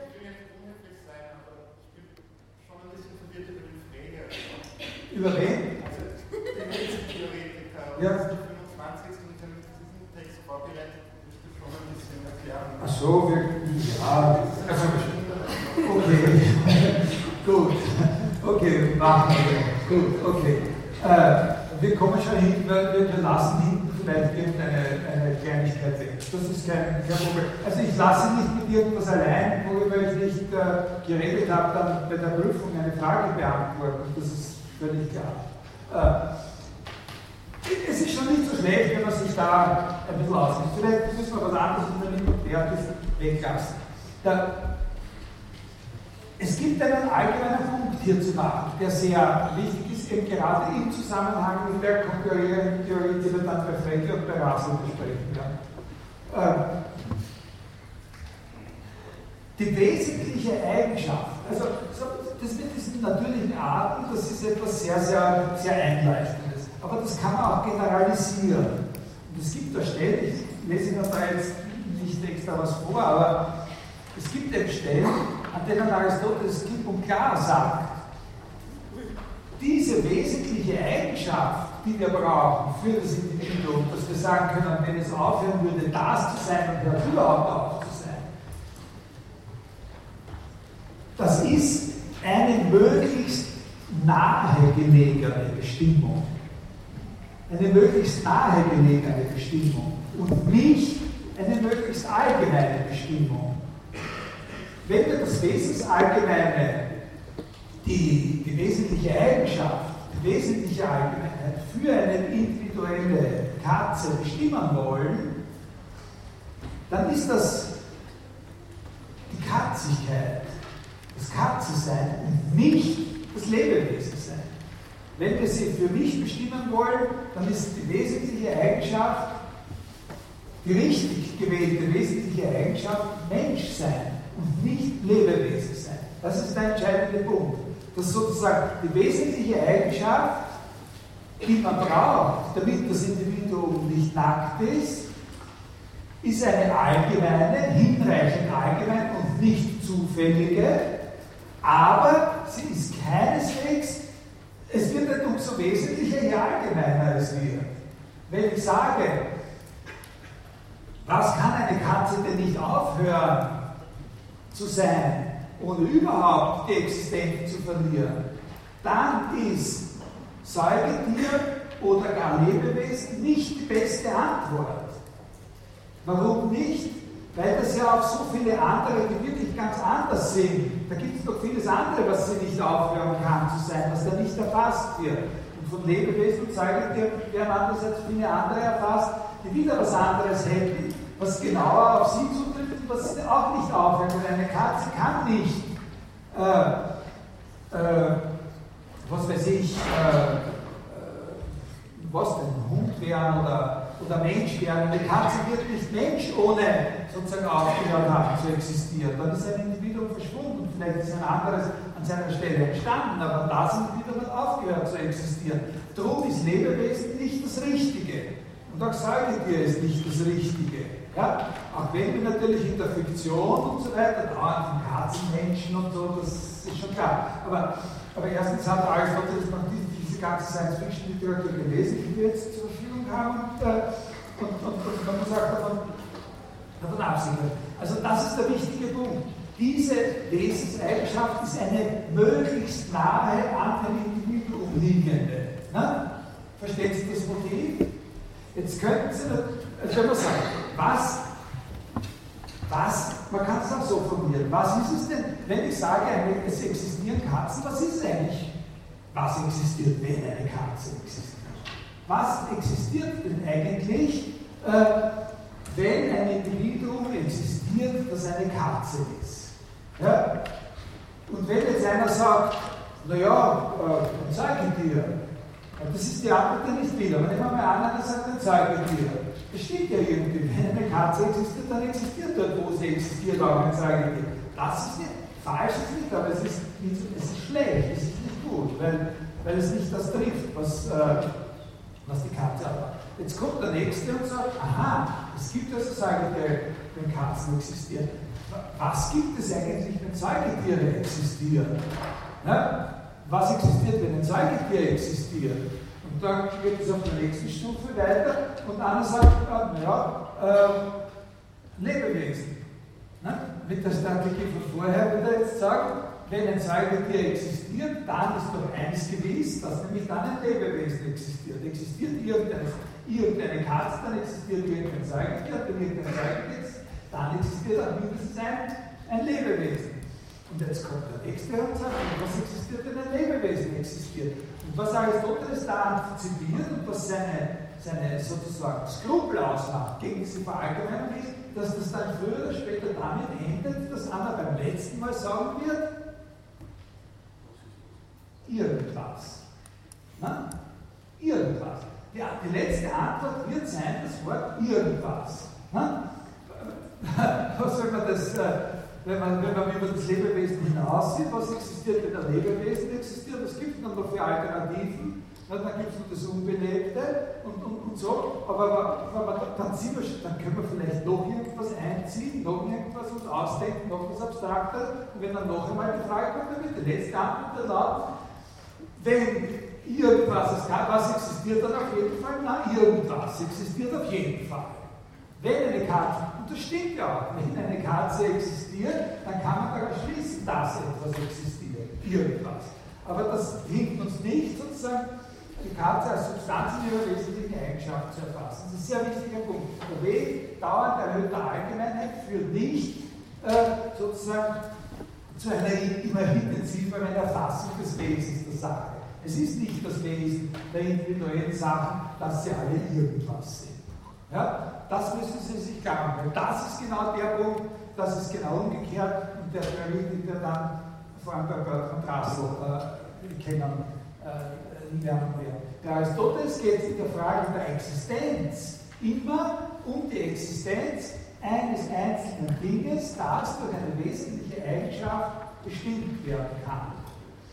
Und wenn ein, ein solches Ding existiert, dann können wir auch von der Existenz eines Universals, einer wesentlichen Eigenschaft sprechen. Und wir können, wenn wir so etwas haben, den Weg weg von dieser Frage, das ist jetzt eine ganz andere Richtung, weggeht, den Weg sozusagen immer steigender Allgemeinheit. Von äh, Katze über Säugetier, über Lebewesen, von mir aus über Binden oder sowas, bis zu dem Irgendwas. Das hat äh, was damit zu tun, dass Aristoteles sagt, äh, das Sein ist keine Gattung. Das Sein ist keine oberste Gattung. Das ist zu abstrakt. Ja? Äh, ist, ist dazu noch eine Frage? Bitte? Ja?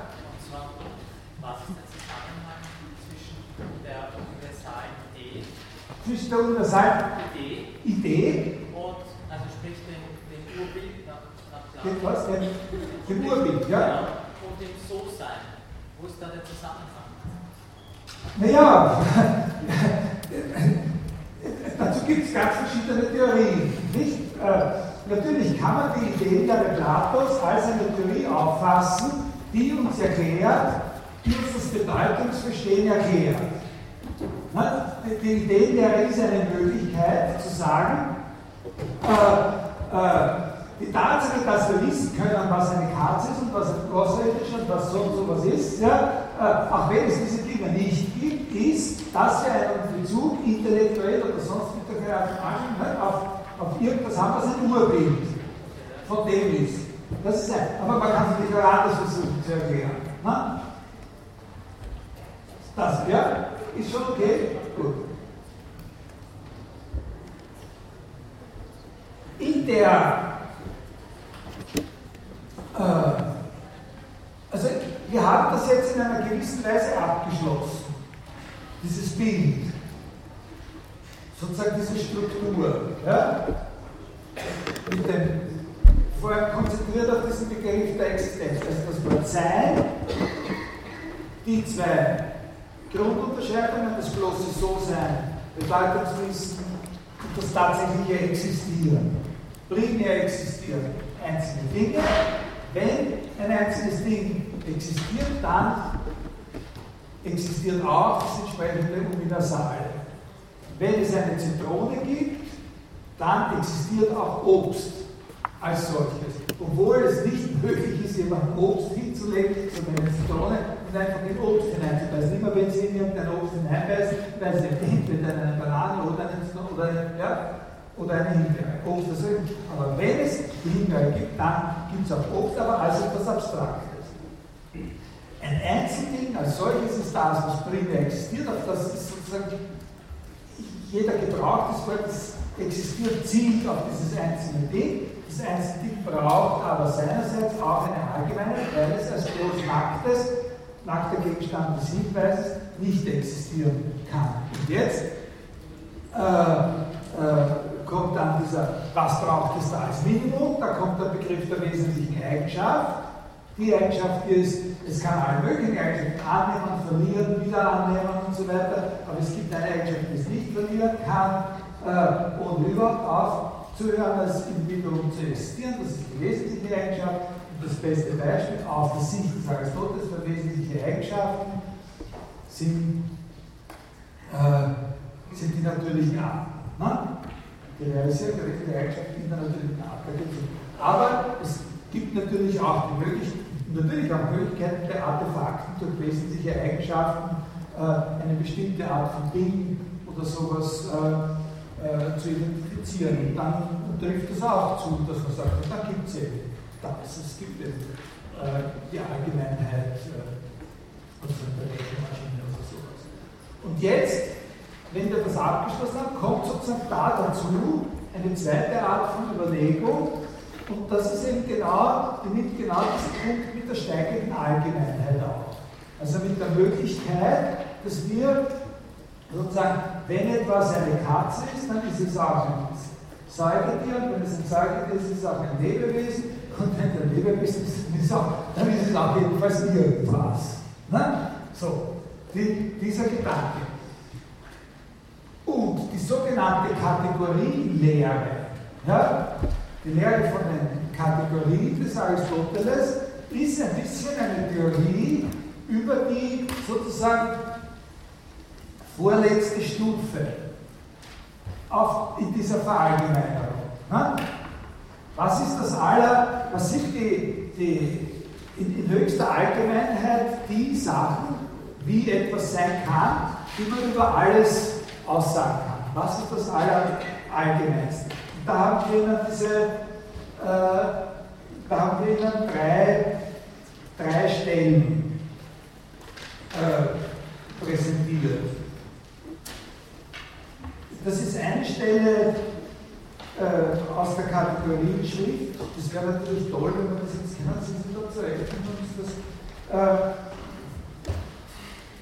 das ist die eine Stelle in der Kategorie Schrift, wo er damit äh, wo er damit beginnt, äh, sozusagen jedes einzeln gesprochene Wort nicht, oder so. Also suche mir das da in dem Text heraus, das ist das äh, äh,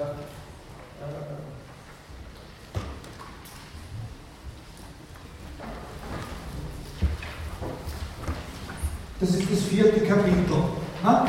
Also sagt er, was kann denn irgendein Wort haben? Ne? Äh, irgendein beliebiges Wort, jedes ohne Verbindung gesprochene Wort bezeichnet. Ja? Also, das sehen Sie schon. Ne? Das, ist die, die Aufgliederung auf der abstraktesten Ebene, die Aufgliederung dessen, was Bedeutung sein kann. Ne? Jedes, ohne, jedes einzeln genommene Wort bezeichnet. Entweder, und dann kommen eine von zehn Sachen. Ne?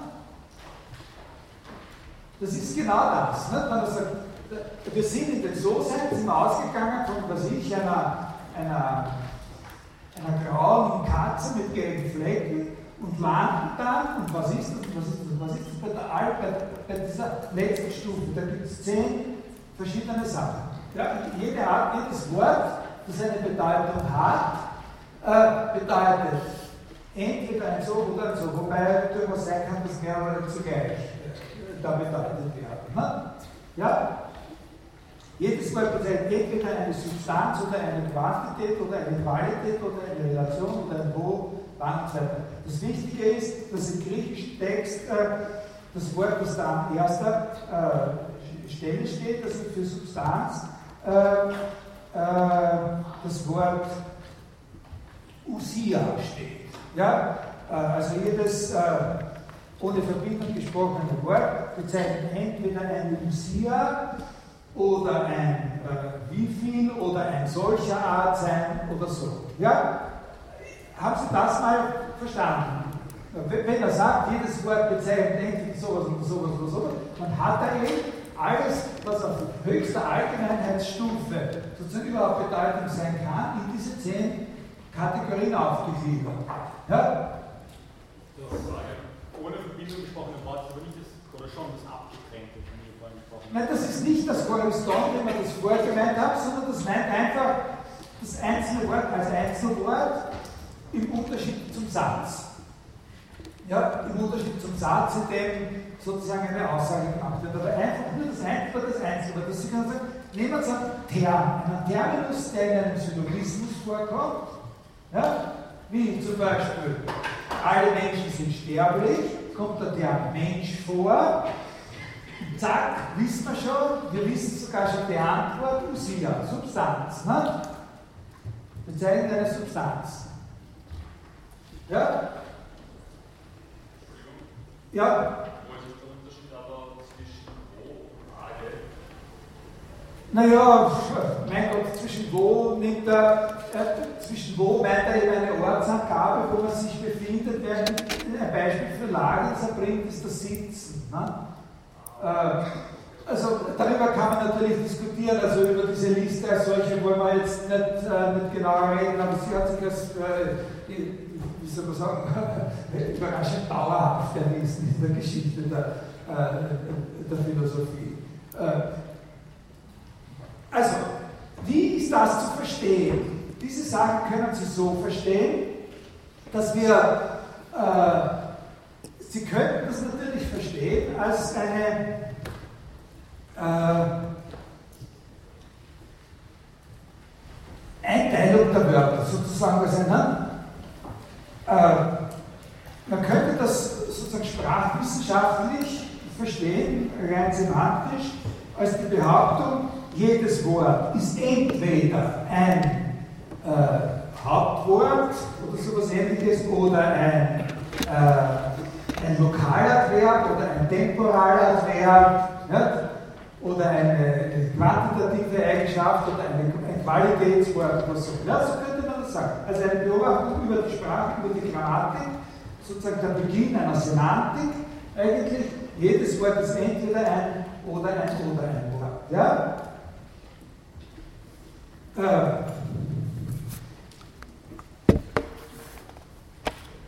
man kann es aber auch anders lesen. Und jetzt muss ich das sehr, sehr verkürzen. Ich versuche Ihnen einen Unterschied klar zu machen, den man auch dann mit diesen beiden anderen Stellen, die es da noch gibt, in dem, in dem anderen Text mit der Topik haben. Man kann natürlich das auch so lesen, und zwar ohne, dass man es vergewaltigt, dass man mit bezeichnet meint, dass es nicht nur ein Wort dieser Art ist, sondern dass jedes von diesen Wörtern, jede von diesen Kategorien eine eigene Art von Sache bezeichnet. Ja? Also es gibt Wörter, dass es sozusagen Wörter gibt, die Substanzen bezeichnen und dass es Wörter gibt, die Qualitäten bezeichnen und dass es Wörter gibt, die eine Lage bezeichnen, Wörter gibt, die einen Ort bezeichnen. Und das impliziert dann natürlich nicht nur, dass man die Wörter eingeteilt hat, sondern dass man sowas wie eine ontologische Unterscheidung vorgenommen hat. Nämlich, dass es eben voneinander unterschiedene Sachen gibt, wobei, wie gesagt, nicht, die müssen nicht ausschließlich sein, diese, weil es viele Sachen die, äh, können beides sein. Also zum Beispiel, das wird das Schwimmen, die Frage mit dem, mit dem Ort und Lage ist eine sehr gute Frage. Nicht? Wo, wo setzt man da die Grenze eigentlich? Nicht? Und äh, braucht man nicht zum Sitzen auch worauf man sitzt oder. Na, äh, dann ist das eine Einteilung, dann ist das eine Einteilung von Sachen, was etwas sein kann. Ja? Aber Sie wissen, in einer äh, gewissen Weise schon aus dem, was ich Ihnen vorher gesagt habe, wenn man danach fragt, was etwas ist, dann ist das erste einmal dieses Individuum, das existiert, als solches, als Substanz, das Primäre, und dann dazu etwas, was es noch sein kann, beziehungsweise sein muss. Sein muss, wenn es um die wesentliche Eigenschaft geht, und außerdem noch sein kann, äh, in dem Sinn, dass es dann noch etwas anderes ist, außer dass es dauernd selbst ist. Wir sind, außer wir sind alle nicht ausreichend damit beschäftigt, dass wir nur selbst sind. Ne? Wir sind außerdem noch Autofahrer, Philosophiestudenten äh, und, und, und so weiter. Ne? Und Musikliebhaber und alles, das sind wir auch noch gebildet, äh, ist ein Hauptbeispiel von Aristoteles. So, ja? Äh, übergewichtig oder, oder mager, oder, das alles sind wir auch äh, da. Das wird alles, ist alles da in diesen zehn, zehn Kategorien eingefangen. Aber wenn man sagt, eine Sache kann das und das sein, dann meint man eben, hier, etwas kann eine Substanz sein oder es kann eine Qualität sein, dann meint man immer, wenn man von Qualität redet oder von Lage, meint man immer das Universale natürlich. Ne? Das Wort bezeichnet, und dann sehen Sie hier, an dieser Stelle können Sie schon eine gewisse Spannung sehen mit dem, was ich Ihnen vorher erklärt habe. In einem gewissen Sinn, nämlich diese Spannung wird erzeugt durch, diese, durch diesen Begriff des Correspond. Die Kategorienliste sagt, jedes Wort bezeichnet entweder ein sowieso oder ein sowieso oder ein sowieso. Aber wenn man das so auffasst, dass das verschiedene Sachen sind, die da bezeichnet werden von den verschiedenen Worten, dann ist es so, dass nur eine von diesen verschiedenen Sachen sozusagen wirklich als abgetrennte existieren kann. Und alle anderen voraussetzen, dass es so etwas gibt, was als abgetrenntes existieren kann. Das heißt, es gibt einen großen Unterschied zwischen dem, was an erster Stelle in dieser Liste steht, der Usia, und allen anderen Namen. Ja, ist das verständlich? Weil etwas kann nur dann, ein Wort kann nur dann rechtmäßig, sozusagen als etwas Existierendes, zum Beispiel die Übergewichtigkeit bezeichnen, wenn es auch etwas gibt, was übergewichtig ist. Und dieses etwas, wenn für das die Übergewichtigkeit nicht die Wesenseigenschaft ist, muss mit irgendeiner anderen Wesenseigenschaft identifiziert werden können. Also wenn die Kategorien so gelesen wird, dass das nicht eine Klassifikation von Wörtern ist, sondern wenn sie wirklich so gelesen wird, muss man sagen, manche Wörter bezeichnen solche Sachen, manche solche Sachen, manche solche Sachen, manche Wörter bezeichnen eine Substanz, manche ein Wo. Das ist ein besonders krasser Fall. Da gibt es keine Sache, die ein Wo bezeichnet, wenn es nicht irgendeine andere Sache gibt, die auch schon als eine Substanz mit einer wesentlichen Eigenschaft erfasst worden sein muss. Weil wir ja gesagt haben, es gibt keine freischwebenden platonischen Ideen nur als solche. Die gibt es immer nur, wenn entsprechende Individuen existieren. Und wenn das nicht selber schon eine wesentliche Eigenschaft ist, dann muss es etwas anderes geben als das wesentliche Eigenschaft. Also der Schnitt ist zwischen dem ersten und dem anderen. Versteht Sie das? Wenn man die Liste nicht nur als Klassifikation von Wörtern liest, sondern als eine Einteilung von Sachen, die bezeichnet werden, dann gibt es einen eindeutigen Vorrang für die erste. Es heißt nicht, dass das der Vorrang bedeutet nicht, äh, wenn es, wenn, was hier nicht gemeint ist, ist, dass wenn es etwas gibt, was fettleibig ist oder übergewichtig ist, dann muss es auch die Fettleibigkeit und die Übergewichtigkeit geben. Oder wenn es etwas gibt, das mager ist, dann muss es auch die Magerheit geben. Das ist genau nicht gemeint. Was gemeint ist, ist nur, dass wenn mit dem Wort Magerheit auf etwas Bestimmtes gezielt wird, was existiert, dann vorausgesetzt wird, dass es irgendwelche Individuen gibt, die möglicherweise durch andere wesentliche Eigenschaften identifiziert werden können, die das haben. Also muss es, damit irgendeiner von diesen anderen Ausdrücken eine Referenz hat, auf jeden Fall etwas geben, was als Usia bestimmt. Das ist der, der Vorrang der Substanz vor allen anderen Kategorien. Können Sie das verstehen? Wir können die Liste auf zwei Arten lesen. Die eine Art ist, das ist nur eine Klassifikation von Wörtern. Das ist völlig harmlos. Es gibt solche Wörter, solche Wörter, solche Wörter. Und ich kann genauso sagen Mensch, wie ich sagen kann Graublau. Ja, als Wort steht es im Lexikon, das eine auf der Seite und das andere auf der Seite. Und sie haben eine andere Schrift für Englisch. Ja? Aber wenn es gelesen wird, so wie es auch dort steht, jedes Wort bezeichnet entweder ein so und so oder ein so und so oder ein so und so, und man fragt sich, was sind diese so und so, dann ist klar, dass es die neuen letzten so und so als etwas, worauf man direkt verweisen kann, nur geben kann, dass es irgendwelche Sachen gibt, unter der Bedingung, dass es irgendwelche Sachen gibt, die unter den ersten angezielt werden können. Haben Sie das ungefähr? Ja? Und dann setzt Aristoteles an dieser Stelle fort, indem er sagt, und, und zwar indem er jetzt dann das aufnimmt, was ich Ihnen vorher erklärt habe, indem er sagt, und Usia, Substanz, im aller, aller engsten und entscheidenden Sinn ist aber das Einzelding. Wo ist das? Das, fängt, das fünfte Kapitel fängt damit an, oder?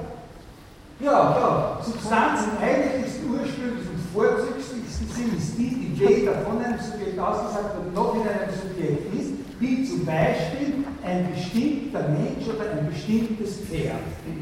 Also das Individuum, der bestimmte Mensch, das bestimmte Pferd, die bestimmte Katze mitgibt, ja, das ist das, was Substanz im eigentlichen und ursprünglichen Sinn ist. Ja? Und das heißt erste Usia, Proteusia wird das genannt hier an dieser Stelle. Und dann setzt damit fort, dass er sagt, zweite Substanzen heißen die Arten, zu denen die ersten Substanzen gehören. Da nimmt er genau diesen Gedanken auf, oder da, dort steht genau dieser Gedanke, den ich Ihnen vorher beschrieben habe.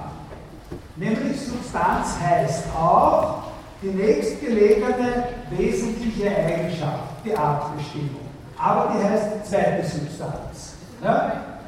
Deswegen, weil es keine erste Substanz geben kann, die nicht auch als zweite bestimmt wäre. Ja? Weil es keine nackten Individuen gibt. Ja? Das heißt, man könnte in den Kreis mit dem Individuum auch erste Substanzen einschreiben. Genau, wenn ich da, ich, also das, das, das, das, Konsequente wäre, dass ich hier dazu schreibe, jetzt dazu schreibe, drum in Klammern, nicht weil es nur halb ist, sondern es gilt ganz, aber jetzt, weil ich es als letztes dazu schreibe, erste Substanz. Ja? Erste Substanz. Das Individuum ist die erste Substanz. Das individuelle Ding heißt erste Substanz. Und das ist auch konsequent, das ist auch klar, was er da schreibt. Das sollte Sie interpretieren können. Diese paar Stücke, was ich jetzt vorgelesen habe, aus dem heraus, was ich Ihnen vorher erklärt habe. Nur ist es, was neu dazu kommt, ist, dass er sagt, die wesentliche Eigenschaft, und vor allem im Fall der natürlichen Art, Artzugehörige, die nenne ich zweite Substanz, die nenne ich auch Substanz. Und dafür kennen wir auch das Motiv, weil ja ein Individuum nicht nackt existieren kann. Ein Individuum existiert immer als Komplexion von erster und zweiter Substanz. Es existiert als Individuum primär und es existiert als etwas Bestimmtes, als Mensch oder als Katze oder sonst was. Und diese Komplexion, und diesen macht er diesen Unterschied. Ne? Und natürlich ist klar, dass in diesem äh, äh, in, in, in, dieser Liste der Kategorien äh, Sonderstellung der Usia gegenüber den anderen hauptsächlich, also dass er da herausarbeiten will, in diesem Unterschied von erster und zweiter Substanz, natürlich das Individuum ist. Das können Sie hier sehen. Äh, Substanz im eigentlichsten Sinn ist das, würde ich jetzt so paraphrasieren, ist dasjenige, was nicht von einem anderen ausgesagt wird und nicht in einem anderen ist, sondern in dem immer alles andere ist. Was immer schon vorausgesetzt wird, dass dasjenige dem dann die Eigenschaften zukommen.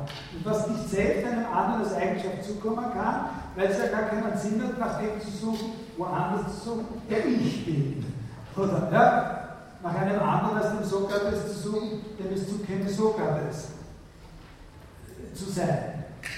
So, jetzt bringe ich noch zwei wichtige Punkte unter. Äh, der eine ist,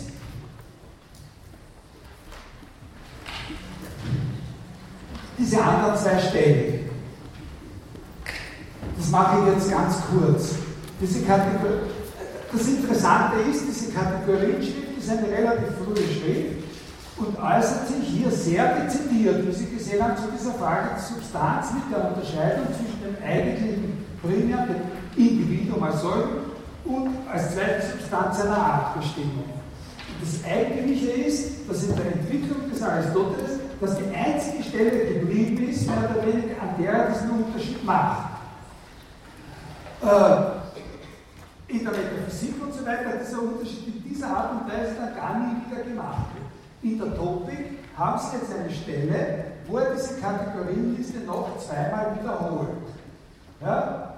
Also da, die Gattungen der Kategorie ihrer sind zehn an Zahl, das war's, die Quantität, Qualität und so weiter. Und was sehen Sie hier? Das Interessante ist, dass hier an der ersten Stelle gar nicht mehr äh, äh, jetzt habe ich das vergessen. Äh, ja, genau. Dass hier an der ersten Stelle nicht das Wort Usia steht, sondern was dort an der ersten Stelle steht, ist das Wort TST. Was ist das? Das, was es ist. Die kann, aber sonst ist alles gleich. Ja? Es steht nur das, was es ist, und dann kommen die anderen. Und dann gibt er diese Liste aber noch einmal. Es ist aber selbstverständlich, dass der, das das Was angibt, bald eine Substanz angibt, und da ist jetzt wieder das Lucia. Ja? Bald die Qualität, bald sonst eine Kategorie. Also die zwei sind miteinander nicht wirklich kompatibel, diese zwei Absätze. Ja? Weil zuerst ist das Was das erste und von allen anderen Malen unterschieden. Und im zweiten Absatz sagt er, wenn einer das Was angibt, dann gibt er ja eben einmal die Qualität und dann kommen die anderen alle. Bitte?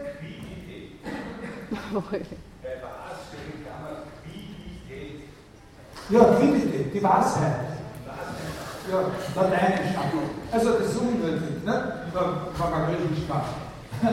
Da muss man nur wissen, dass da wirklich ein anderes Wort steckt, nämlich die ist, was ist es. So, und jetzt, also was ich da immer sehr nützlich finde, um sich vorzustellen, worum es da geht, ist das Beispiel, ist das Beispiel zu eines Scharadenspiels, äh, wo es darum geht, äh, das kennen Sie alle, wo jemand sagt, äh, äh, er denkt sich aus, was er ist. Ne? Und der andere muss draufkommen, was ich mir ausgedacht habe, was ich bin, und muss mir lauter Fragen stellen, die äh, mit Ja oder Nein zu beantworten sind. Ja? Und, und, und diese Kategorie des Aristoteles kann man als eine Art von Spielanweisung für sein Spiel verstehen, natürlich. Ne? Äh, äh, also ich denke aus, ich bin was und mein, mein Gegenüber fragt, na, fängt normalerweise an, was bist du? Bist du ein Mensch? Bist du ein Tier?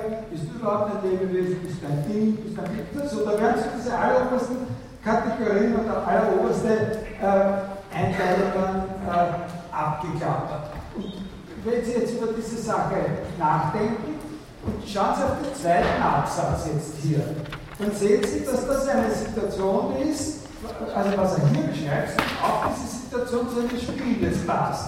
Weil wenn es mir darum geht, mir was auszudenken, dann kann ich das alles sein. Ja, verstehen Sie? Dann kann ich auch, ich, ich, ich, ich muss ja dann nicht etwas sein, was wirklich existieren kann. Ich kann dann wirklich die Farbe äh, graublau sein. Ich kann sagen, ich bin die Farbe graublau. In diesem Sinn von von diesem zweiten Absatz hier.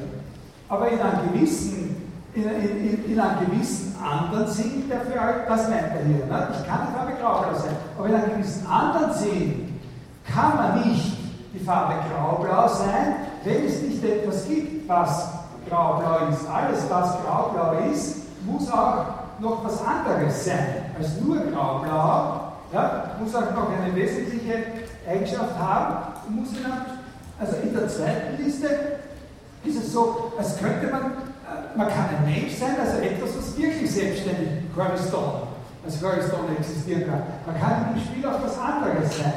Aber in, in, der Wirklichkeit, sozusagen in der Ontologie, muss man was Bestimmtes sein. Man muss auf jeden Fall eine Substanz oder eine Usia sein, damit man auch was anderes sein kann. Ja? Ist das, äh,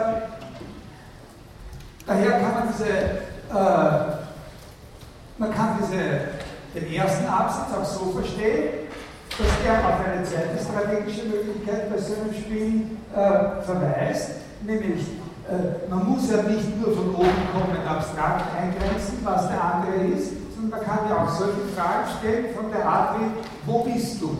Also wenn ich einmal weiß, dass der andere ein materielles Ding ist, dann kann ich ihn, wenn er mal zugegeben hat, dass er ein materielles Ding ist, dann frage ich, wo bist du?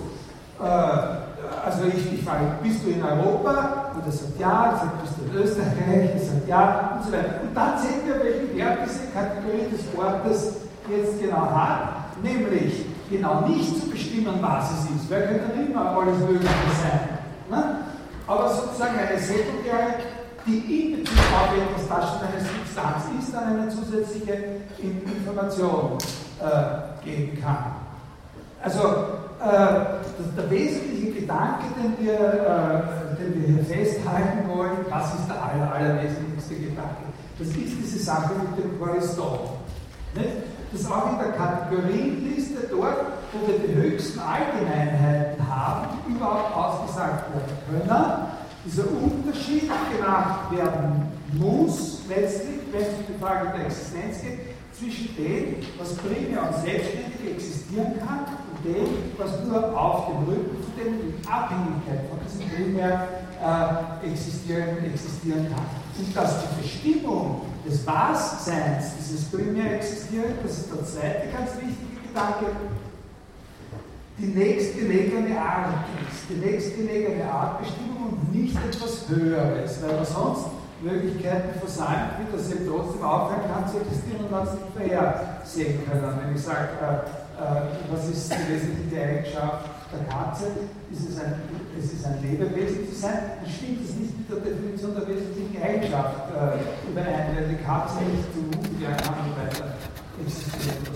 Also ich, äh, wir sind nach wie vor ein bisschen Hinterteil, aber brauchen sich keine Sorgen machen, dass wir irgendetwas äh, von dem entwickelten Plan nicht in einer vernünftigen Weise durchbesprechen. Ich glaube, man gewinnt sehr, sehr viel, wenn man sich ein paar Sachen bisschen genauer anschaut und vor allem auch keine Angst hat, dass bei der irgendwelche Sachen gefragt werden, die hier nicht äh, besprochen werden. Was ich von Ihnen erwarte und erhoffe ist, dass Sie diese drei Stellen aus der Kategorie Sternstelle und diese eineinhalb Seiten da nochmal durchlesen. Sie haben jetzt auch ein bisschen Zeit. Äh, weil wir nächste Woche äh, auf Fragen die halt vor äh, in dem, in Moodle auch diese Diskussion. Danke.